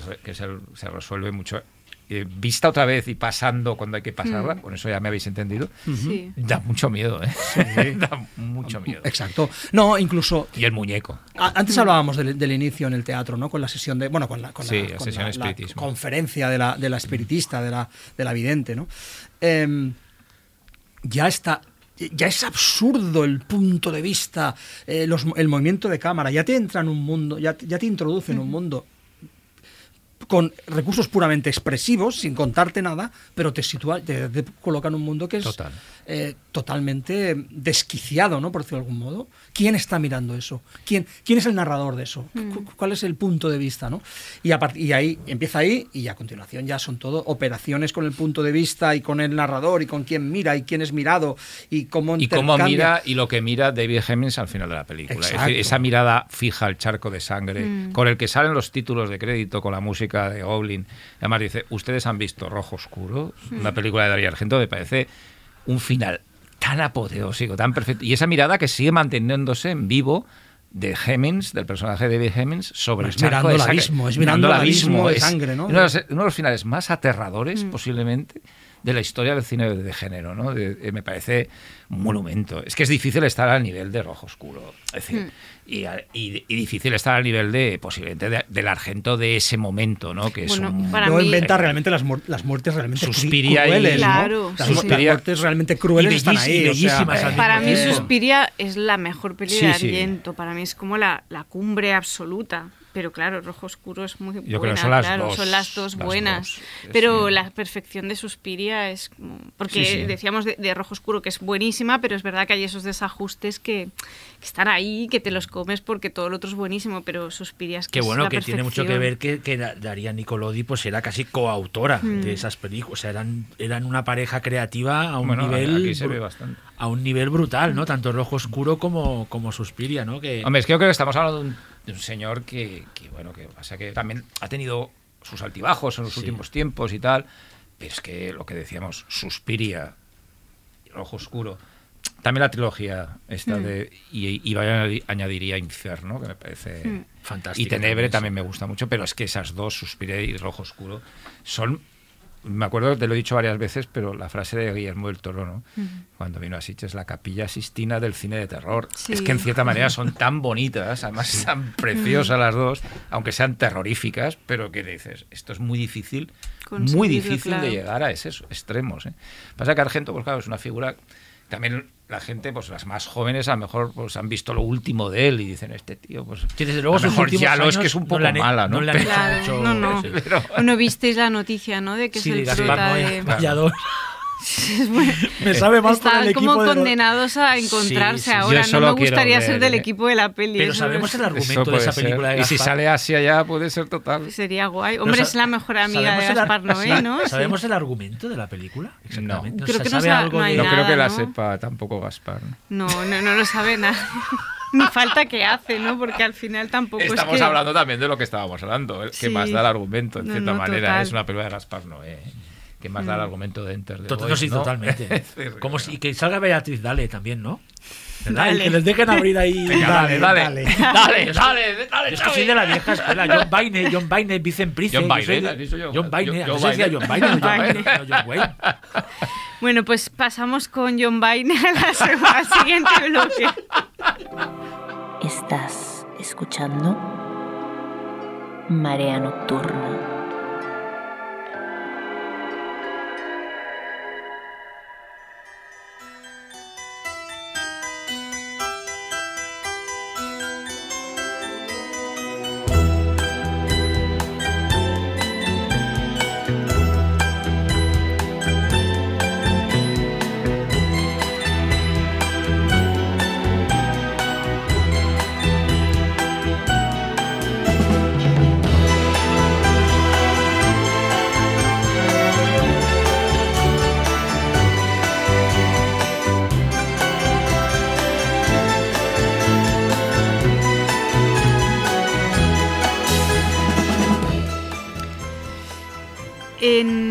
No sé si nos, nos faltan igual alguna de las películas de Argento, igual no sé si queréis hacer algún apunte sobre ópera o sobre trauma o sobre alguna de estas. Bueno, que son buenas películas, pero que no es, no es la mejor versión de, de Argento, ¿no? Hombre, yo creo que en Tenebres se acaba un poco, sobre Sí. todo el Yalo, es decir, que, que ahí es, a mí Tenebres me gusta mucho.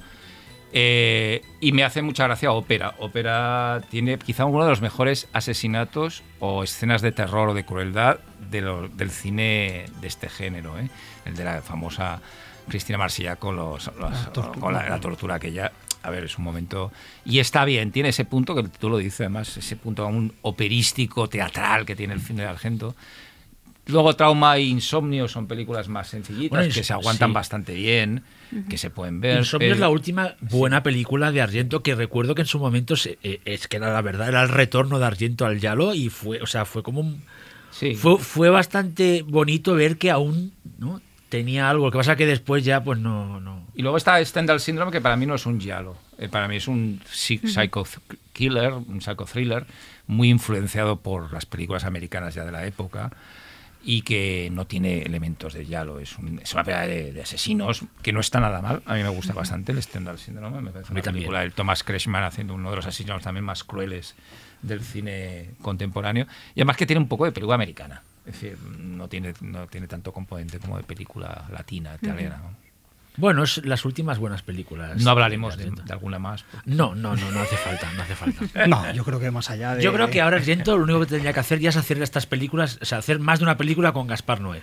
Y, y venga, una al año. Que le ponga a Gaspar Noé la cámara y que le deje ahí contar sus cosas. Bueno, en este bloque un poco nos habíamos planteado recomendar algunos eh, guialos que no, igual no son tan conocidos, pero que sí consideramos que, que son interesantes O por de directores que no son tan, como tan... No siempre tan buenos, no siempre buenos, pero quizá tienen un punto de interés, De Para, interés. para ir repasando de- diferentes vectores o diferentes fuerzas de- en el género, ¿no? Pues quien quiera empezar, creo que, tú, ¿no? que empiece Xavi porque Ah, ¿no? los tengo Ah, así ordenados. Bueno, la... Yo no tienes mis películas. No, son, son- son yo aquí he dejado sorpresa. lo- los Sesión huecos. Ah, sorpresa. sí, sí, mira, He dejado dos huecos ahí. Yo la primera que me gustaría hablar brevemente es La Dama Rosa Mata Siete Veces de Emilio Miraglia, que recuperarla eh, ha sido un- un- una gozada increíble. Y me, esta película la, he- escogido por esa conexión que tiene con el, con el gótico italiano que hemos hablado al principio del programa, porque es una, es una película, es un cruce entre, entre peli gótica y, y ya lo clásico sobre una, una, una, una, una, una mujer bellísima, una víctima que está, que está perseguida por un montón de gente extraña que realmente lo que quiere es quedarse con, con su herencia, pero mete por dentro criptas, gatos negros, eh, eh, pasadizos secretos, o sea, es todo, todo, y después un- un- unos asesinatos, gore, y realmente macabros con una persona que va vestida como la dama como la dama rosa que cada vez que mata ríe un poco como el Vincent Price de Thriller ¡Ja, ja, ja! y es y es una cosa eh, que puede parecer una chorrada pero es tan macabra en el, hasta de, de, de ese cómics por así decirlo es una película que lo tiene todo y la canción que ha servido para presentar este bloque, que es la banda sonora de Bruno Nu- Es una de las Nicolai, más que es una de las ¿eh? mejores Cate Van- di Forzani eh, la eh, ponen la por ponen- o sea, es una de las mejores bandas que yo creo que esto vale la pena que lo hablemos lo de las bandas sonoras de los Yalos como Increíble. Ricone Rizor, que son, han sonado aquí Rizor Tolani Estelvio Cipriani Claro. Bruno Nicolai Goblin o sea la, la influencia que han tenido esas bandas sonoras que tienen vida más allá de la película Bueno, por ejemplo, en Marea Nocturna, que, Marea nuestra, Nocturna, que claro, nuestro- sí. que nuestra música es Me tenebra. refiero, Sí, sí. y acabaremos con un, con un grupo de ahora que eh, hizo un homenaje a, a Tenebre, un uno de los grupos de electrónica. O sea, es la influencia que ha tenido en, en, el- en la cultura popular estas bandas sonoras y a todo tipo de estilos musicales es alucinante, ¿no? O sea, que la dama rota, la dama Totalmente de acuerdo contigo. Realmente es, es un disfrute y la gente que la vea la- va, se lo va a pasar tan bien con la cantidad de giros que tiene, flashbacks extraños. Y además con una de las eh, Scream Queens del género Sí, más sí. potentes, que es Bárbara Buche. Bárbara, que lo- está que increíble. aquí lo pasa fatal. Lo pasa fatal. Y aparte Miraglia tiene otra, ¿verdad? La de... El, El- eh, el- The Night that la noche Evelyn que- Come Out of the Grave, que a mí, ta- a mí que me está gusta, muy ¿eh? bien, no es más, buena, maca- es pero más, está más muy de terror y todo. Más, tiene... Es decir, que un director que hizo dos yalos mm, y que son tremendamente de culto. Sí, sí, sí. tremendamente de culto los dos. Sobre todo la, la Dama Rosa es una cosa que se referencia constantemente. Es decir, es- Y de hecho, todo el, y el, y después hablará también Ángel, un inicio que es que parece la, después de la, parece la casa del resplandor que volverás, volverá a salir aquí Sí. y que también tiene el elemento de ese cuadro maldito que explica También. una historia muy perturbadora que afecta a personajes de la era actual. O sea, en plan, un- una historia, Los leyenda. cuadros, ¿no? O sea, En el- en el- es- esa idea de, eh, otra vez, de la imagen que provoca, ¿no? Que tan, ¿no? tan, tan de, de la imagen que provoca, ¿no? Un trauma psicológico, una herencia, ¿no? Que no puedes. no- Es muy importante las pinturas en el llano, ¿no? Porque yo quiero decir aquí que hay un remake de Dorian Gray que, re- que- que de la época, De Máximo que de la Mano, Máximo sí. de la Mano, director de Solange, de que habéis hecho con Solange, hace un remake muy raro con elementos de Yalo. Eh, del retrato de Dorian Gray con el Mulberger, que es súper extraño. Es decir, que había un poco de obsesión en toda esta gente con los, los cuadros, cuadros y- con, las, con las imágenes. Es ¿no? que si hiciéramos un, un libro con los cuadros de fic- o sea, los cuadros creados para películas de terror, nos sale un libraco de estos de Taschen de la hostia. Sí, ¿eh? sí. ¿Lo sabéis o no? Sí. Se vendería bien, ¿eh? sí. Yo me. yo si me- nos escucha Luis, Luis ¿no? Rueda, No es una idea. Desde aquí un llamamiento a Taschen, ¿no? Para- O Armenauta, que está más cerca. Cuadros- Sí, sí, sí. Para que lo haga o para que Arte nos lo de encargue o para que nos lo venda. Da igual. Da igual, da igual. da para igual, que nos lo envíen, ¿no? Exacto. Una cosa, ¿los guialos se estrenaban en España, Sí, aparte de los sí, sí, sí, conocidos? sí, sí. Prácticamente todos. Quizá es uno de los, de los géneros italianos o subgéneros que más se estrenaron. Claro, hay unos España. cuantos españoles, ¿eh? Desi, es Luego decir, la- hay unos- brevemente, coproducciones. Pero no solo españoles, sino en coproducciones. Sí, sí, coproducciones, es decir, exacto. Es decir, que eran películas de- ya con José Frade y con todos estos productores Luego de la hablaré yo, época. hablaré yo de una de ellas, de José Frade. Ujú. Bueno, ¿quién quiere seguir? No sé, eh, Desi manda. Nos vamos Eh, turnando, ¿no? Tú has hecho uno, eh, que cada uno La diga- Dama sí. Rosa. Pues si quieres decir tú el uno. Sí, yo quiero recomendar, no, no, no es una película especialmente buena, pero sí que es recomendable, La muerte camina con tacón alto, de Luciano Orcoli. Eh, Estas de las que se ha inventado. para- esta existe. Esta es eh, una película, una coproducción precisamente española con José- de José Frade eh, y del propio Ercolino, que también fue productor de, de muchísimas películas. Mm, bueno, qué decir, es una película. En el fondo es una, una película extraña de misterio, ¿no? Porque no deja de ser una película de misterio. Empieza con el robo de unas joyas y cómo se va complicando el robo de unas joyas con un asesino que usa unas lentes azules y un tacón alto, o una asesina, no se sabe, ¿no? Eh, cómo la, la- la- la- la modelo, una, una protagonista modelo, que es la hija de el primer, del primer asesinato. Algo de eso hay. Eh, es que es incluso difícil. Acabando, la acabas de ver, no sabes explicarla, ¿eh? O sea, eso, pasa con muchos ya los, ¿eh? Sí. Eh, Sobre todo el bueno, la, la protagonista femenina es Nieves Navarro, Susan Scott, que es. mm, Digo Susan Scott, Nieves Navarro, es la, Sí, es es el la misma persona, la misma persona. Eh, una actriz española, almeriense, bueno, guapísima, un, belle- un bellezón y que, bueno, y que creo que está. Siguen, ¿no? Casa- sigue siendo Sí, pareja, sí, sigue sí, siendo la pareja de o sea, es decir, siguen juntos y felices. Y es una película mm, realmente fascinante. Con Es un- que tiene, es, es- es- es- entre los fans, es, de, es también de culto. Este Son la- culto, la- las dos, la, junto, las- a la, sí, junto a la, a la muerte acaricia a sí, medianoche. sí, son películas muy Sí, sí. queridas por los fans. Sí. Eh, pero tienen algo muy entrañable. No- insisto, no son buenas películas, o sea, no son, no son grandes películas. ¿eh? Cuando digo son buenas, evidentemente son películas que entran muy bien, como peli de misterio, funcionan y, y- y te, lo, y te lo pasas muy bien viéndola. No son películas que, entrarían en el canon de los auténticos ya los memorables, pero son mm, muy simpáticas, muy simpáticas y muy agradables. Yo creo que vale la pena eh, acudir a ellas y, y recordarlas si alguien quiere hacer un repaso sobre. A mí me recuerda un poco además todo aquello de, lo- de- de los. En en Hercólito, aquello de los números de, de cabaret y Sí. todo esto, a Jesús Franco. Sí.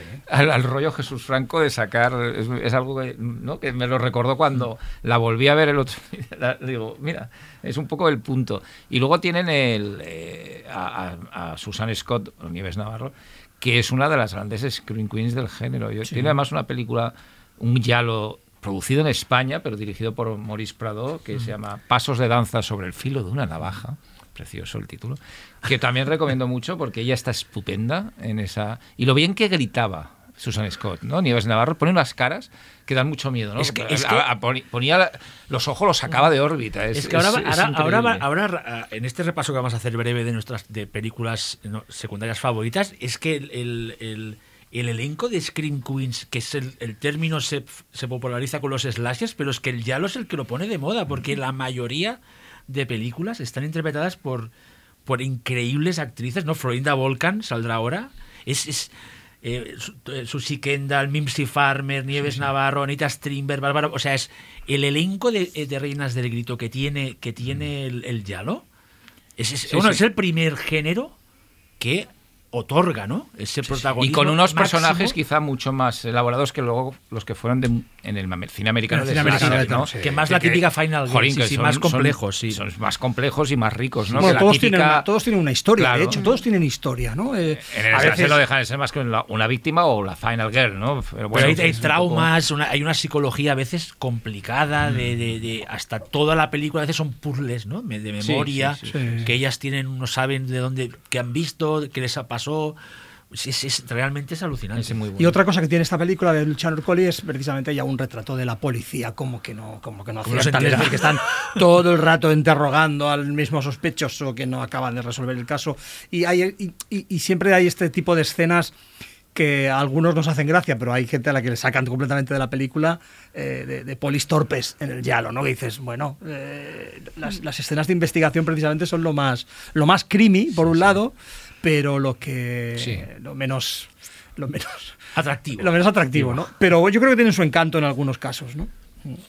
Bueno, yo voy a de sí. aportar una, pero tampoco es que sea muy fan, o sea, es porque me parece interesante de cara a la conversación, que es Torso de Sergio Martino, no es una peli que me guste especialmente y de hecho me resulta bastante desagradable verla. Por los y- asesinatos Porque que es son- muy sí, sórdida Sí, y, muy turbia, y- sí. y y- pero sí que me parece interesante porque si no fuera una película italiana y que viniera con este historial, realmente ya todo, las texturas, todas son Y el del asesino, slasher y de la peli de psicópata, ya no solo la, todo, la idea de la máscara del asesino, la muerte de las chicas en cadena, eh, el espacio este como de la residencia, ¿no? Como de, lu- Sí, eh, la llamada una- del una pervertido, villa, ¿no? Una villa es una rural. especie de Villa, sí. pero que es un poco, Sí, podría sí. ser como Black Christmas, Y ¿no? la, O sea, la que- fisicidad de los asesinatos es Tom Savini. Es Sí, Sa- o sea, es, pero es, es- sí, sí, es- es dura, sórdida, es dura, sí, sí, sí, eh, sí, sí. no es muy bonito, América es- de los 70, Sí. que son más bestias Sí, que las sí, de los total. 80. Es Sí. decir, no, es Entonces una- me parece interesante porque es una peli que sí que se considera un guialo, pero que está como en una frontera rara, ¿no? y, es un, y es un hit entre los también entre, Sí, los, es- o sea, entre sí. los aficionados en Bueno, general sí. es como de los no de los Mm. clave no de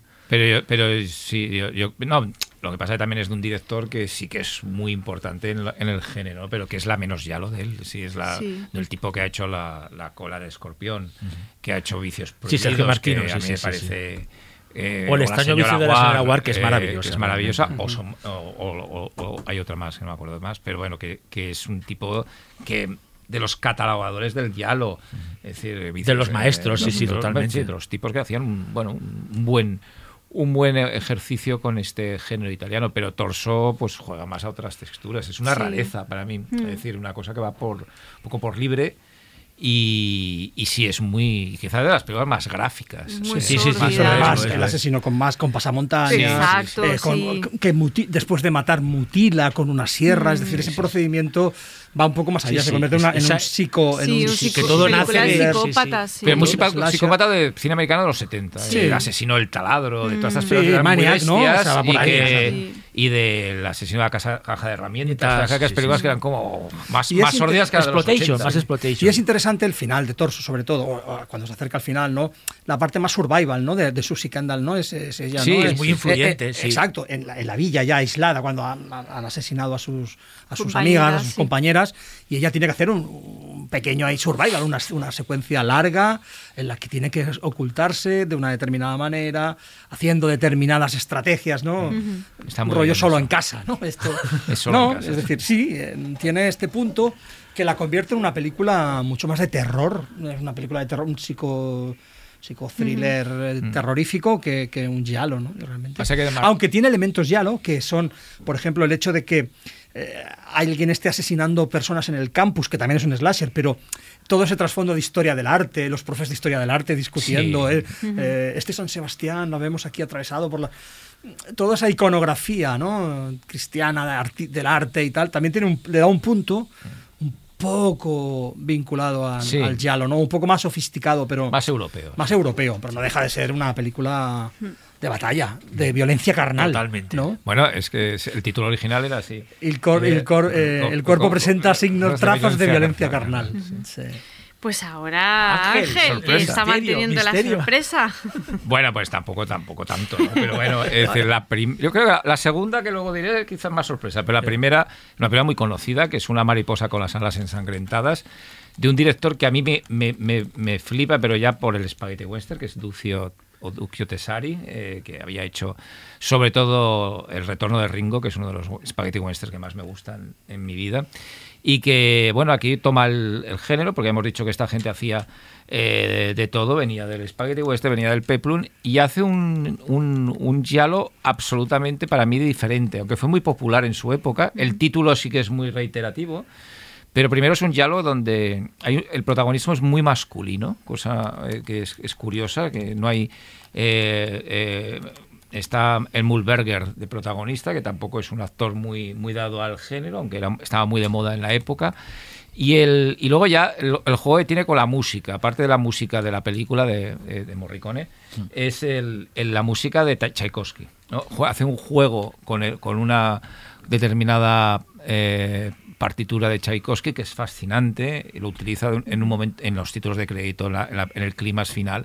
Y luego cómo resuelve la película, que además tiene muy, no diré, no haré spoilers, pero que tiene un, pu- un punto muy spaghetti western, porque hay, al final hay como un duelo que es prácticamente eh, un duelo de spaghetti western, pero cómo utiliza además el tema del- de la culpabilidad, porque aquí nos vamos a encontrar con dos culpables. También utiliza mucho el juicio, hay muchas escenas de juicio, no de investigación policial, sino de juicio ya dado, que tampoco es muy habitual en el Yalo.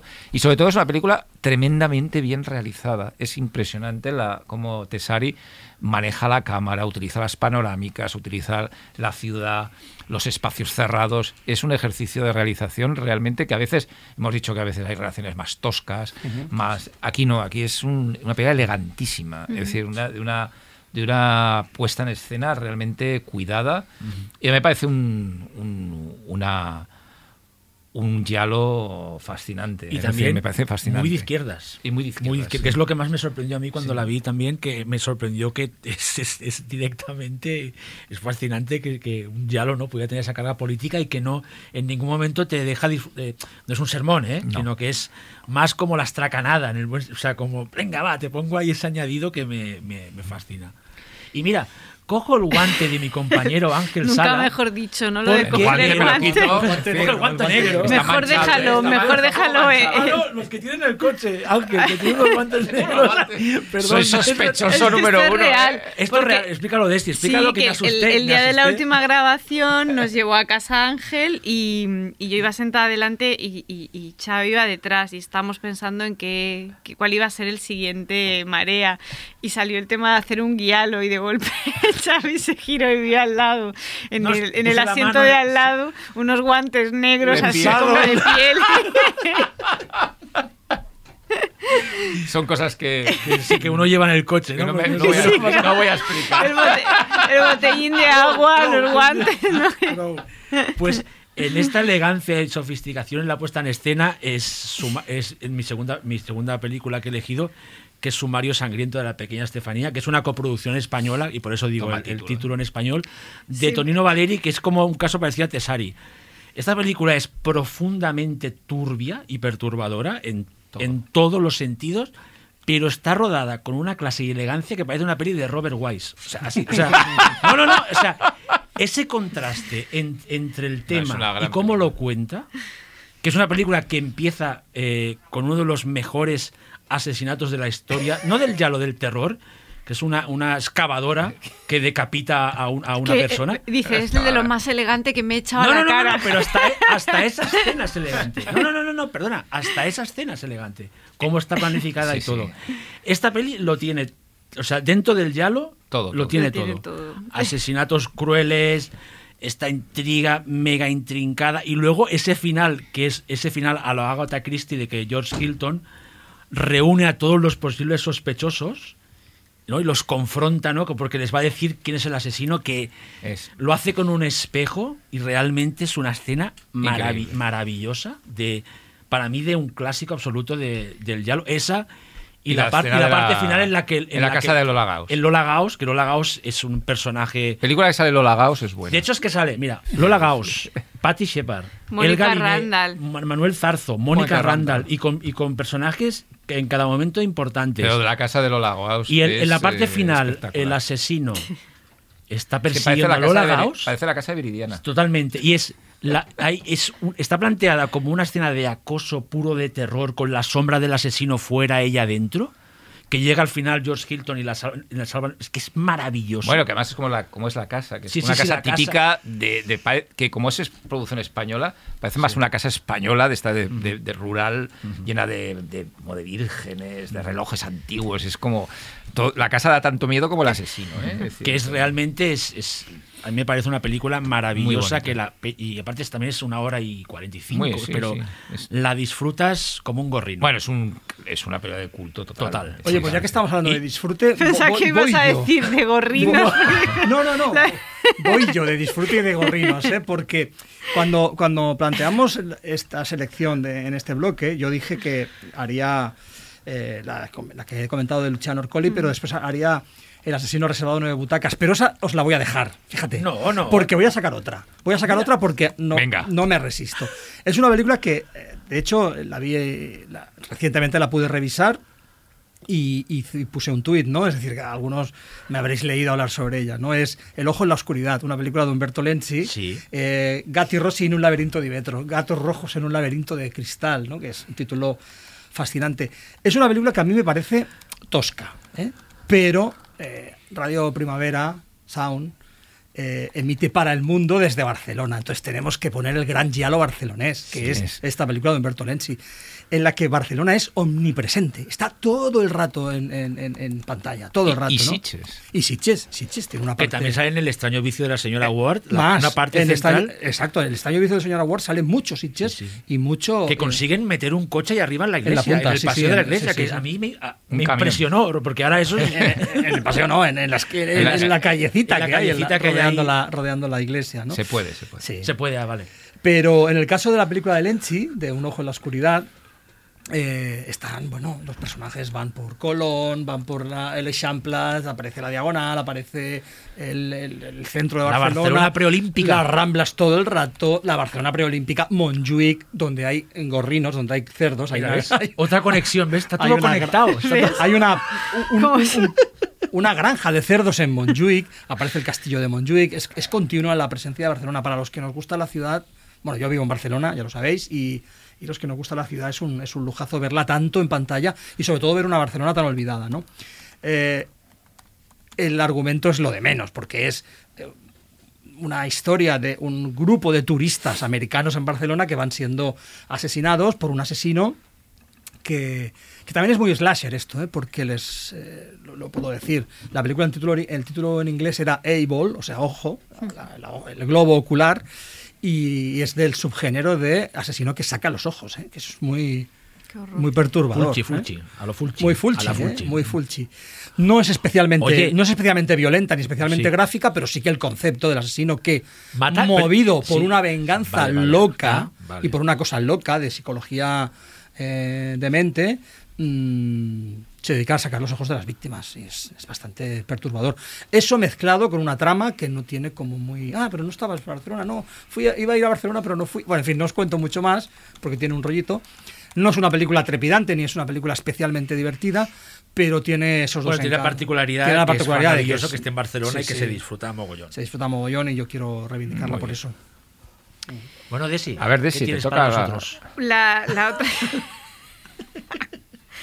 pues yo voy a reivindicar, que ya está más que reivindicada, una lagartija con piel de mujer de Lucio Fulci. Que está, que, que está bien que salga ya por, por fin por primera vez. Sí. Bueno, es por segunda vez Lucio Fulci. Sí, sí. Bueno, sobre todo por la cosa eh, psicoanalítica, ¿no? Porque están, se mueve en un plano real, pero también en el plan de las, en el plano de las fantasías de la protagonista, ¿no?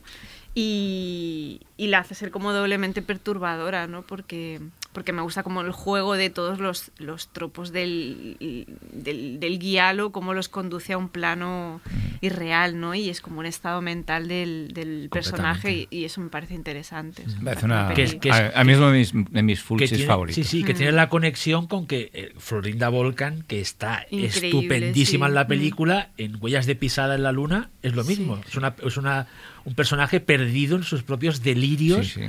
A la que le cuesta eh, discernir entre, entre lo que es real y lo que no, que es que, es, que bueno, y, y, y Florinda Volcan después también, que ahora hablaremos en En Angustia de Silencio, que realmente, que también con Fulci, que esta, esta actriz en la época Yalo es top absoluto, ¿eh? Huellas de pisas en la luna es rara esa peli. Sí, sí, Muy rara. Muy rara. A mí me la recomendó Julián, Julián Genison hace Sí, bastante que le tiempo. debe encantar, ¿no? su- Claro, bueno, él es súper sí. fan de A mí me Diallo y, flipa esa y película. esa es peli que es como... todo lo que es Luigi Bazzoni, eh, las tres Película películas La Mujer tiene, del El Día. Negro, son, son es- impresionantes. Las recomendamos mucho. Aparte, La Mujer sí. del Lago, que es, creo que es Mujer del Lago. 65, o sea, es, es muy... Y, y es curioso porque no lleva tanta fama Bazzoni. Eh, En, en ciertos círculos de gente, pues que sí, pero hostia, es uno de los directores de, de este, de este género que realmente. Y aparte dices, que ca- en cada Yalo consigue, en los tres consigue hacer una cosa diferente, Diferente. ¿no? Plan, y, y- y realmente muy de, de- Es fascinante. y de un nivel muy alto, o sea, de los mejores mejores. Sí, sí.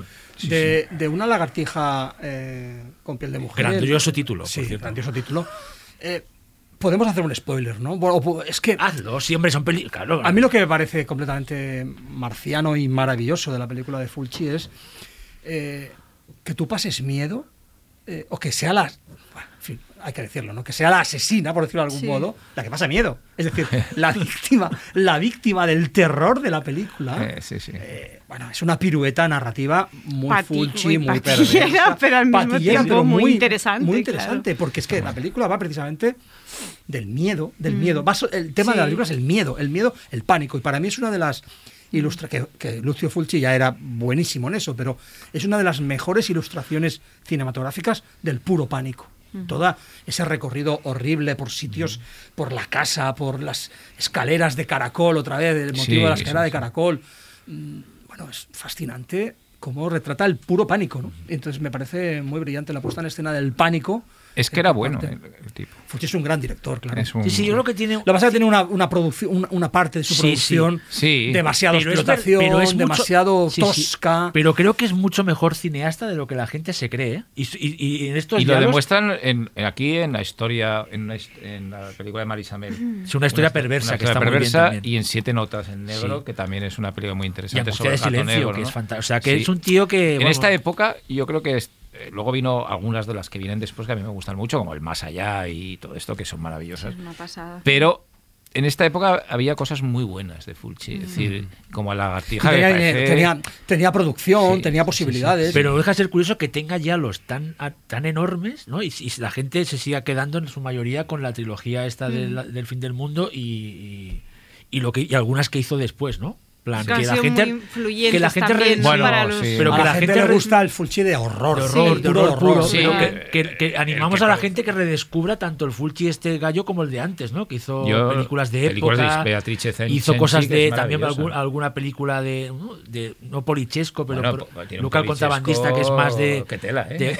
cine negro, ¿no? En plan, Pero muy violento, Sí, sí, ¿eh? en plan de que realmente es, es, es- es otro de estos todoterrenos que hemos hablado como Torino Valeri, Ducchio Tesari, que realmente hicieron de todo y lo hicieron bien, ¿no? Lo que pasa es que la- las películas de Fulci no dejan de tener un- eh, impregnada su personalidad y su y debía ser un tipo muy torturado en algunas cosas. Y O sea, os puedo decir claro, que era un tipo muy complicado. muy complicado. Pues, pero tú lo conociste, ¿no? Debía De ser un, famosa un hombre con una personalidad complejísima y con cosas oscuras. Más el típico tipo huraño. Y, y, y se nota, se nota en sus películas. Sus películas son claramente en esa línea. y en el Lagartija, además, yo, ya que hemos hablado mucho de, de Screen Queens, pero hay un actor que me gustaría que es Jan Sorel. Jan Sorel, sí, sí. Que Sale- muchos el- el- el Lenzi, el Lenzi sale en la casi todas las al principio. Y en la contrafigura de Rómulo Guerreri, que también es muy- una película muy, muy interesante. Belle de Jour? Y que era como el, el Alain Delon de serie B. Sí, eh, tú me la has quitado. Yo siempre. No, no. Yo Era ¿sabes cómo? clavado al Alain Yo- Delon. Yo, lo yo llamaba el, el, el Alain Delon falso. Yo le llamo Es también que se como- parecía sí, sí. muchísimo. El otro día estaba viendo una película, salía ya, me parece que era la lagartija, vino mi, mi chica y dice, ¿es una de Alain Delon? Digo, no. Sí, sí, no, no, no, Es no, el no, otro. es- es- es- parecido, ¿no? mucho a Alain Delon. Y el pobre siempre tuvo aquella cara de parece Sí, que no sí, se ojo. entera de qué está pasando en las películas. Se pone siempre la cara aquí de como... Y, Guap- y- guapísimo, ¿eh? Jan Sí, Sorel. pe- Bueno, Es- o sea, claro. No, no, no, oye, en de hay que decirlo. eh, claro hay que decirlo. eh, es decir, Guapísimo. no, hay, hay que decir que es guapo, es un tío que está- es muy guapo. Eh, falta Ángel, te falta Falto, una fa- peli. falto yo. Eh, voy a elegir una película que mucha gente no considera un yalo. Yo sí, aunque es una película que tiene ese límite con algo que vendrá después, que es el, polo- el polichesco. Pero es una película basada sobre todo en, en Patricia Highsmith, que está basada en Extraños en un tren, aunque no es una adaptación de la, de la novela. Que es la, la víctima designada o la víctima designata de Mauricio Lucidi, que tampoco es un director que, se, que fuese muy, muy propio del Giallo, con un Thomas Milian impresionante, es decir, una de las Sí, mejores interpretaciones quizá de toda la carrera de Milian, y un Pierre Clementi, que Y se sabe, estelar. que hablábamos de Belle de Jour, pues un Pierre Clementi absolutamente inquietante, aterrador por momentos. La historia, pues la de Extraños, un tren, es exactamente la misma historia. Yo, yo te mato a alguien y tú me matas a- al que quiero. En una Venecia que para mí precede a la de Amenaza en la Totalmente, Sombra. totalmente. Es un- Es un dos años antes de Amenaza en la Sombra. sí, sí, sí. Y creo que, no sé si Nicolás Rex se vio la película. Yo creo que la, perdón, pero, perdona que te corte, eh, aunque la gente que no haya visto La víctima designada y que sea fan de Amenaza en la sombra, por favor, echaros un ojo a La víctima Es designada. Y sobre porque todo- el recorrido que hace por la Venecia oculta Uf. Es, es que es lo mismo, o sea, es muy parecido, o sea, es como dos películas, no, que en esa época era era muy probable que dos cineastas tan buenos tuvieran las mismas inquietudes visuales, ¿eh? Sí. Pero que, que por favor hagan el, el ejercicio porque se van a sorprender mucho, ¿eh? Y luego además el- la película era un, un juego entre dos personajes masculinos muy ambiguo, había un de subtexto de homosexualidad, un- sobre todo el personaje de Pierre Clementi que es como un vampiro, además viste como un vampiro y es un conde que vive en un, cast- en un palacio, es decir que hay un poco de, de vampirismo y luego la banda sonora de, de Bacalov, de Enrique Luis Bacalov, El que sí, es sí, sí, no, una estará- banda sonora para ponérsela en casa y disfrutar. Es una verdadera maravilla. Pero ya no como... pel- como- además que la- toda la película juega en torno a la banda sonora, sobre todo en el clímax final, donde hay 15 minutos en que no habla nadie. Es Thomas Millian eh, subido en un sitio con una arma de, de precisión que va a pasar algo y no hay diálogo. Es decir es una verdadera maravilla eh, un- yo creo que es de las de mejores del EP, pero sí que es un diálogo raro. No piensen no hay asesinatos prácticamente más que uno pero no hay mm, no hay bueno, pero como hemos hablado bueno, de que era un género híbrido, es que tiene tantas pero que no piensen, no hay arma blancas, sí. tampoco tanto esto también- de arma blanca, es una cosa más Es que hay psicológica. direc- sí, sí, hay que, y esto lo hablamos cuando probamos el programa, que hay directores que aprovecharon el filón este del, del Yalo para hacer su cosa. Sí. En plan, te lo vendo como un Yalo, pero en realidad, ¿no? Es como Bueno, el- es otra película poco- que podríamos haber hablado, que es el, el perfume de la mujer de... Es, te lo vendo como un Yalo, pero es otra cosa bueno, diferente. además, eh, por ejemplo, eh, ya que Jordi me ha pasado la palabra, eh, El asesino ha reservado nueve butacas, que es una especie de diez negritos. Sí, con sí. un universo también cerrado en un palacio que tiene un extraño teatro, es un- está todo el elemento teatral que tú decías de sí, de cuatro bolsas para ser terciopelo azul, para de rojo oscuro, y que tiene algunas de las composiciones criminales, es decir, como casi esculturas de muerte, más aterradoras del Y que género. es el primer y el- Yalo que utiliza un teatro. Un teatro. Una- un tea- o sea, el- es, es muy icónica y es normal que tam- en esa época que todo el mundo cogía de todo el mundo, es que está claro que esa película es... yo, yo, es un, yo la he descubierto hace relativamente poco y me, y me, y me alucinó la película, realmente. ¿eh? O sea, por el poder seminal y... y- y- es verdad que es más es puro exploitation, es más exploitation, está claro, y es, esta sí que es más tosca. Y tiene un crimen Muy desagradable, extremadamente muy cruel. desagradable. Bueno, tiene el mismo procedimiento criminal que, que, habéis, que habéis hecho con Solange, ¿no? que son muy desagradables de la forma Pero es en que matan a, a ciertas mujeres. Pero es en pionera, película, es pionera. es- y está editada aquí, ¿verdad? Está editada aquí. Yo creo que se Sí, puede ver hasta en Filmín, puede ser, ¿no? Sí. está filmín y además esta película se estrenó, yo En recuerdo, cines. en cines, sí, Sí, sí, sí, sí. recuerdo un gran ah, Sí. amigo nuestro y, y muy fan Sí. del programa, que es amigo mío desde la infancia, me dijo que es una película ¿Y que había ido a ver de niño por error Sí, con sí. sus padres. Sí, sí, me acuerdo del cartel y me acuerdo y que, del- y que es una de las, de, las- De hecho- y miedo insoportable, ¿no? Es ¿Y tu amigo es? Juan. Eh, un beso para Juan, Juan. te queremos. Eh, y de hecho, esto Juan no te lo ha explicado, pero tenías que reservar nueve butacas para ir a verla. En, en el circuito Bueno, de reestreno ya Ahora no, también ¿eh? por el tema COVID tienes que reservar las nueve butacas, este, posiblemente. Y yo, solamente para cerrar, eh, dos películas que me gustaría que saliesen así de, de pasada, sin perder mucho tiempo, pero que me parecen muy buenas, que es el, el, el- La tarántula del viento negro de Pablo Cavara, con un Giancarlo Gianni haciendo un papel de policía, que se lo dice el otro día a Jordi, que me recuerda mucho al mismo papel que hace Gianni en Aníbal, de Ridley Scott. Parece el mismo personaje, es decir, curiosamente, el Es un spin-off.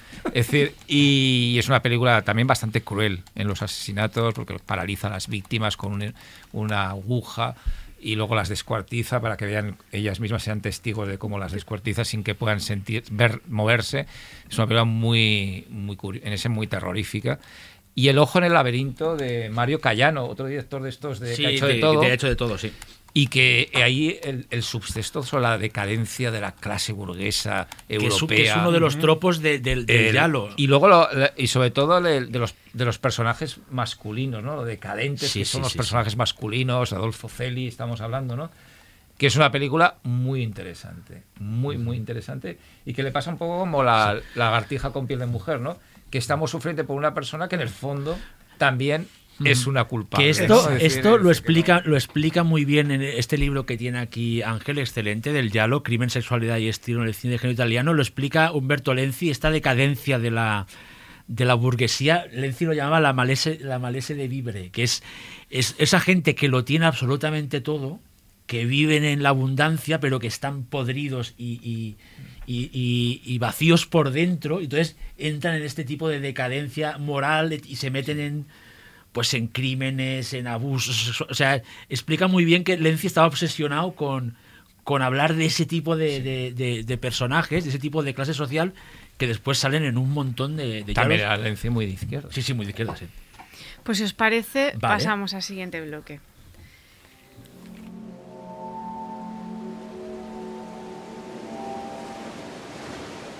Sube la marea nocturna en Radio Primavera Sound.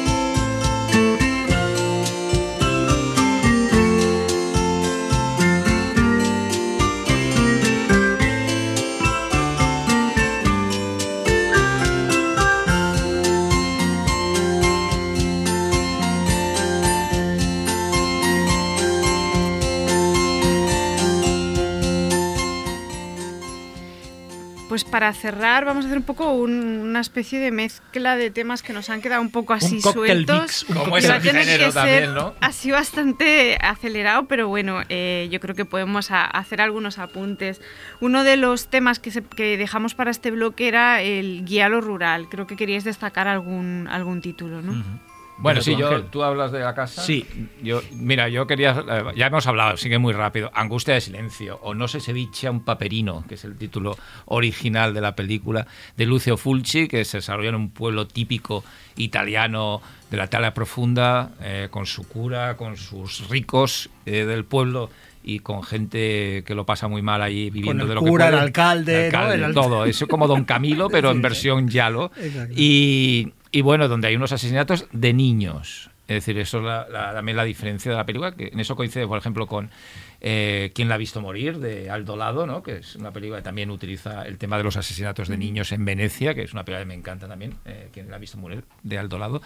Pero lo, lo de Angustia de Silencio es una película Es una de las grandes que hoy, películas de Lucio Fulci. Sí, y que hoy tendría bastantes problemas. sí, sí, el personaje de Bárbara Buchet como la rica del pueblo, que incluso llega a ver con ojos libidinosos a un niño de 10 años. Y hay una En escena de seducción, bastante, bastante, bastante explícita. Al límite, digamos. Al límite. Eh, y luego escenas de, bueno, el- todo el tema del falso culpable en el personaje de Florinda Volcan, que es como la bruja del pueblo. ¿no? Sí, sí, sí. es la- Que, la, que, la, que, la- que como es la es aparte no sé si es de etnia gitana, de es, gitana, es la, sí. la acaban como considerando la, la, la, la culpable básicamente porque es la diferente del La pueblo. diferente. ¿eh? Es una película heavy, muy deprimente, muy dura, eh, tiene imágenes muy impactantes. Tampoco es que se vean los asesinatos de los niños directamente, Pero sí los Pero es más el cadáveres, rollo ¿no? Implícito sale- que tiene, sí, sí, Sale sí, sí, uno pues medio enterrado, podrido, otro en, una, en un Una especie de estanque. bañera, sí, sí, sí, sí. Bueno, es una película, en su tiempo fue muy, muy, muy taquillera, es decir, una película que dio mucho dinero, incluso en España se tuvo bastante éxito, quizá por el tema de, de la polémica, ¿no? Porque era una película que, bueno, que era muy, muy fuerte para, para la época y tiene un repartazo, eh, Thomas Million, Florinda Volcan eh, Bárbara y Bárbara Buchet. Es decir, una de las mejores películas de Fulci posiblemente. Sí, sí, totalmente de acuerdo. Y que lleva el diálogo al, a- al- al entorno rural y de manera muy personal. Y en el caso de la película que voy a hablar yo, de la casa de la finestre que ridono de Pupi Abati, que ya es directamente otro nivel. Es un diálogo, otra vez, no diré casi tan raro como la víctima designada, pero está allí porque, porque ahí Pupi Abati, que para mí es un gran maestro, como quedó demostrado cuando vino a Sitges, que cada vez que había una rueda de prensa hablaba, era, es pura. Era, era aprender cada vez que, que- Y un gran tipo. y un gran tipo.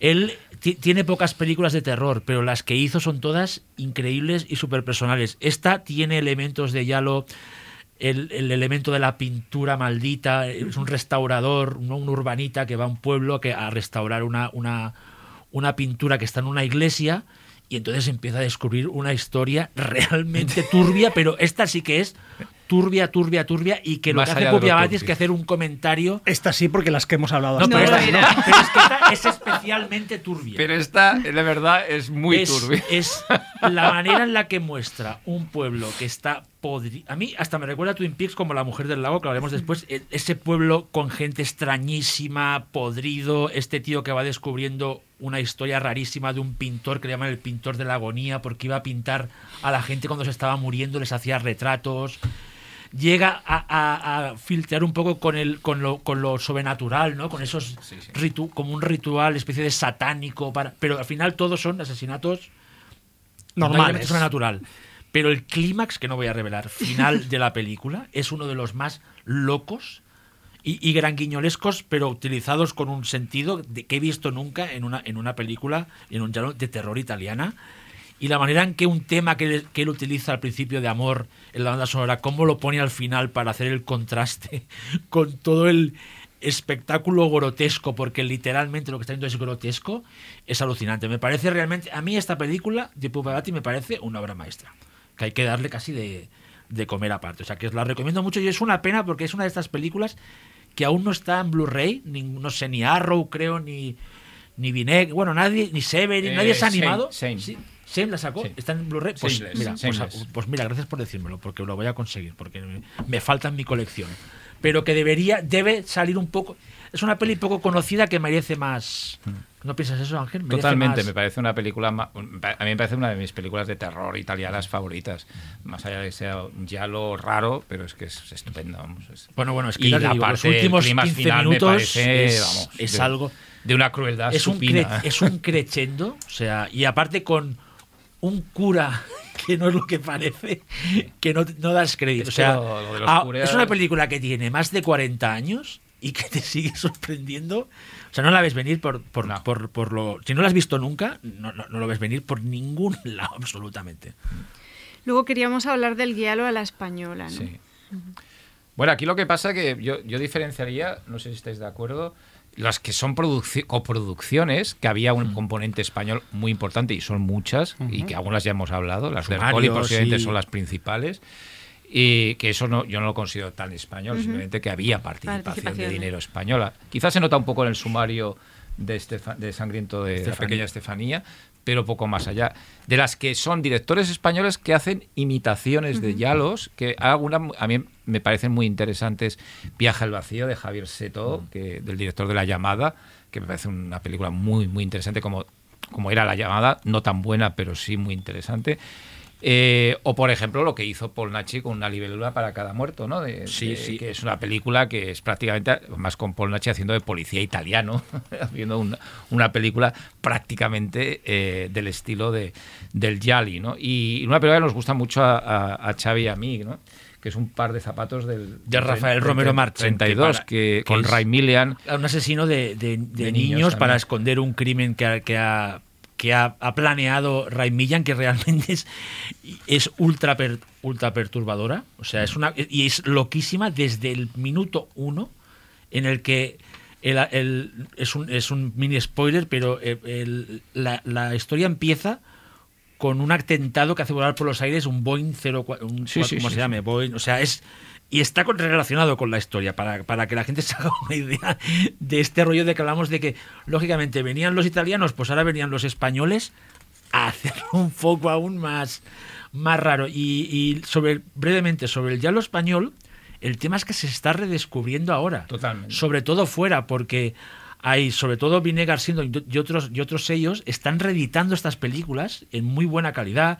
La mansión de la niebla de, Fran- de la niebla de Francisco Palop que es un yalo mezclado con las casas encantadas que es fascinante que tiene imágenes de, de macabras casi también de, de- casi de ese cómics aparte de que es una historia después es un yalo ¿eh? pero que es fascinante esa película hasta trauma la ponen dentro de, Sí. de- se está redescubriendo el esas películas extrañísimas eh, españolas a veces inclasificables como Fieras sin jaula por ejemplo que también Bueno, tiene Fieras punto- jaula es una maravilla. Yo Que la yo creo que- recomiendo totalmente una Sí, sí. película De, de Juan Logar. es extrañísima que- para bien Bueno, que con, con Kurt Jurgens, Sí, sí, sí, eh, una historia Que- de que, que también es un preludio de un precedente de show. Sí, sí, en totalmente, totalmente, estoy de acuerdísimo. De hecho, me la, de- me la descubrió Ángel. tengo que- Pero- tú, no, Ángel, no, muchas pero bueno, gracias. está ahí. Y que yo creo que el, el yalo español, es, eh, aunque suene ahora un poco así, no, está, en el- está en alza. O sea, el redescubrimiento. Redescubrir a gente como José Antonio eh, Nieves Conde, José Antonio Nieves Conde, que tiene dos cosas que están muy bien, muy góticas, Marta, Historia de una traición. Marta a mí me parece una película estupenda,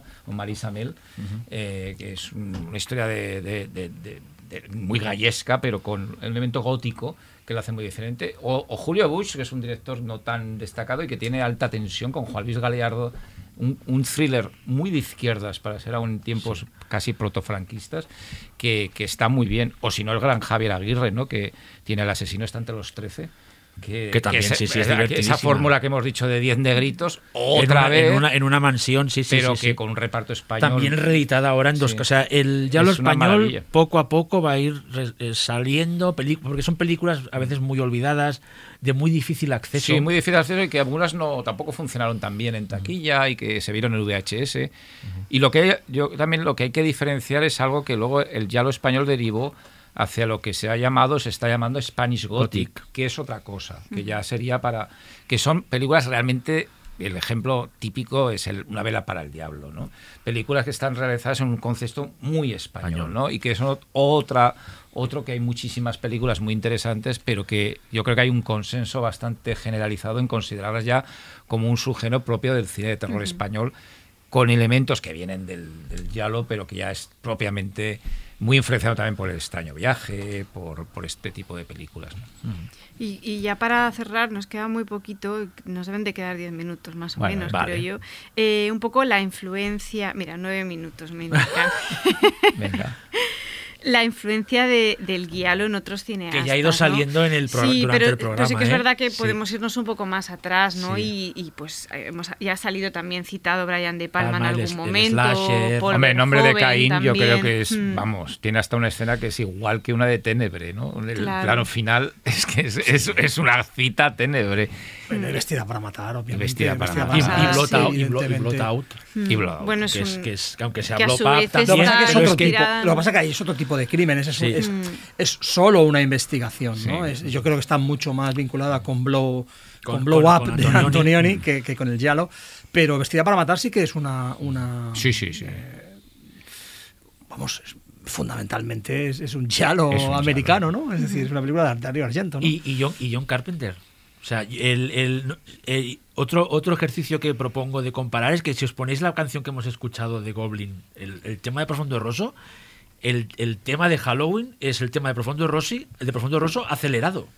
O sea, es exactamente en la misma canción. Y luego que imágenes en su cine. La- el uso de la cámara, su- el, Eh, el- el- el prólogo de Halloween, Halloween. ese- o Sí, sea, y el asesinato de- y él, y, Sí. él, y, él, y él- y él es un fan reconocido de pero me Hombre, refiero que está, ¿eh? está y luego él va por otro lado, me refiero. Halloween va por otro lado en general, pero está Pero hay, por ejemplo, imágenes. Pero juegos con el ¿eh? punto de vista, Sí, juegos con sí, el punto sí, de sí, vista, sí. con la cámara, con Ah, la sí, sí, identificación, sí. en- con el ojo de la o sea, mirada está- del es, asesino, la mirada de la es víctima. ya lo puro de que, de que, de que, Ar- de que, bueno que no a Y el asesinato del príncipe de las tinieblas de, la, de, de Alice Cooper. Bueno, Sí, de- sí, sí, cuando sí, sale sí. el chaval este que se escapa y lo, sí, es sí. una escena de Yalo. Sí, sí, sí. Pero yo creo que es más. Argento en concreto, ¿eh? Es, más argento. Y luego lo que el guion de Los ojos de Laura Mars, que por algo es Que de eso sí que- Carpenter. eso sí es que es que y, y yo la vi estos días y es que me parece un Yalo, de- aunque tenga el elemento sobrenatural, Sí. ¿no? un poquito, pero él tiene cosas, incluso la revelación del asesino es tan de Yalo, es tan de Yalo, que no voy a decir aquí nada, pero Sí, sí. que me quedé, digo, bueno, esto es como... los ojos de Laura Mar sí que es el Yalo de Irving Kessner. ¿eh? de Winchester y, y de John. Carpenter, ¿no? Es decir, eh, Sí, no, sí. y luego eh, en el thriller de los 90 hay mucho Yalo, ¿eh? es decir, eh, instinto básico, ¿no? De Instinto ser básico, maravilloso remedo de giallos con otras cosas. morir todavía. Obviamente es Hitchcock, ¿no? Obviamente todo viene de ahí y es a través de la influencia de Hitchcock, pero han pasado, pasan a, a- a su vez, pasan por, por determinados Sí, es como- eh, estilos o estilemas de- del giallo. Es como lo hablábamos de que todo el diálogo se filtra en, en otros géneros y películas, porque como hablábamos, es imposible replicarlo, porque es muy de la época. Entonces, estos directores son capaces de coger. Instinto básico se parece mucho Sí, al sí, sí. ¿eh? Lo Mucho, que tiene, mucho. tiene incluso un punto sofisticado y Sí, sí, sí, sexual y A mí y- me recuerda, erótico. la que más me recuerda al Yalo. Totalmente, totalmente. Es que hasta, yo diría que hasta cosas como Mujer Soltera Blanca busca. De, de, de Barreto Red, que encima tiene como el, el director de fotografía es el Tobol, es Toboli. O sea, es como. La conexión es directa, que era el, era el director de fotografía de las primeras películas. de morir Argento. todavía. Lo cual Y nos morir- lleva, y morir todavía, toda, hay toda una parte Sí. que es muy giallo y toda la parte del asesino, digamos. o de- La mano que mece la cu Es que están ahí. todo- son películas Sí, que, eh, que Análisis están ahí final, al- análisis Claro, final tiene lo un que pasa es que también muy- entonces eso nos lleva quizá a pensar o a concluir que, que al final el giallo entonces no es más que un thriller, ¿no? thriller de con elementos macabros de terror que, ¿no? que fuerza al thriller a llevarlo a- al Y una género. película que todo el mundo se puso a parir que en su momento, que a mí me hace mucha gracia, y que tiene era una, una heredera de Instinto Básico, y para mí es un mute mucho de Yalo, es Jade, de William Friedkin. Es una película que tiene todos los elementos también del Yalo, ¿eh? es decir, de, de loca, además de chalada, de, de- de- de demencial, que bueno, Sí, es que es verdad que fue en su momento. masacrada, y a mí me hace mucha gracia, por eso, ¿eh? por que le veo ese punto. Sí. eh, Sí, es, curioso como ese péndulo no pasó por el cine americano en los 90 y dejó un montón de thrillers que, que en su momento nos parecían eh, poca cosa, pero comparados con los thrillers que hay ahora. Pero no es que no hay. Claro, Es que no son, hay. son ¿No echáis de joyas, menos son esos, joyas. esos thrillers que eh, evidentemente tenían elementos de terror, la mano que mece en la cuna, Sí. análisis, todas estas cosas que realmente eh, Mujer Soltera Blanca Busca, que eran muy buenas películas. Claro, y eso iba la gente a verla a mansalva. Íbamos, eran íbamos- éxitos, sí, íbamos sí, sí, a verlos todos. ¿no? Y siguen funcionando muy bien en televisión, por ejemplo, cuando, Claro. películas de estas que se pasan en prime time en alguna televisión generalista, ¿eh? es decir, aún porque funcionan bien, tienen estrellas, evidentemente, tienen actores muy potentes, pero funcionan muy bien. El ya lo vive, la lucha sigue. O sea, que- Bueno, y de los, están los homenajes. de ¿no? los Bueno, contemporáneos que se mueven ya- más en ya el plano salido, del sí. homenaje han ido saliendo Peter Strickland, Ellen Barbarian Sound Studio Catetti, es la Fossani. esencia del diálogo. Hasta ¿eh? ¿Quién? La esencia Sí. sonora del diálogo es Berberian Sound Y Studio. el, y, el, y el nuevo extremismo francés tiene mucho también. Bueno, Bustillo y, Yalo. Mori muchísimo. Mori tiene mucho. Alta tensión tiene algo también, de. Yalo. O sea, es, es hay algo- aparte de Slasher, ¿eh? tienen, o sea, lo- el nuevo extremismo francés, los buenos, tienen algo también de Lo que ese- pasa es que en el caso, por ejemplo, de alta tensión también recoge mucho American Go- o sea, Sí, sí, mucho- sí, totalmente. Mucha tralla Sí, sí, sí, americana, sí. digamos, ¿no? El- el- por el ambiente. Pero como digo, es más elementos, ¿no? No- Y Forzani. Porque no digamos, después las vamos. películas que son Sí, ya los puros, Bueno, esto ya como son- el eh, de Editor, de Astron Six, o las pelis de los Onetti, son más homenajes graciosos. Sí. ¿no? no son películas que digas, bueno, ¿no?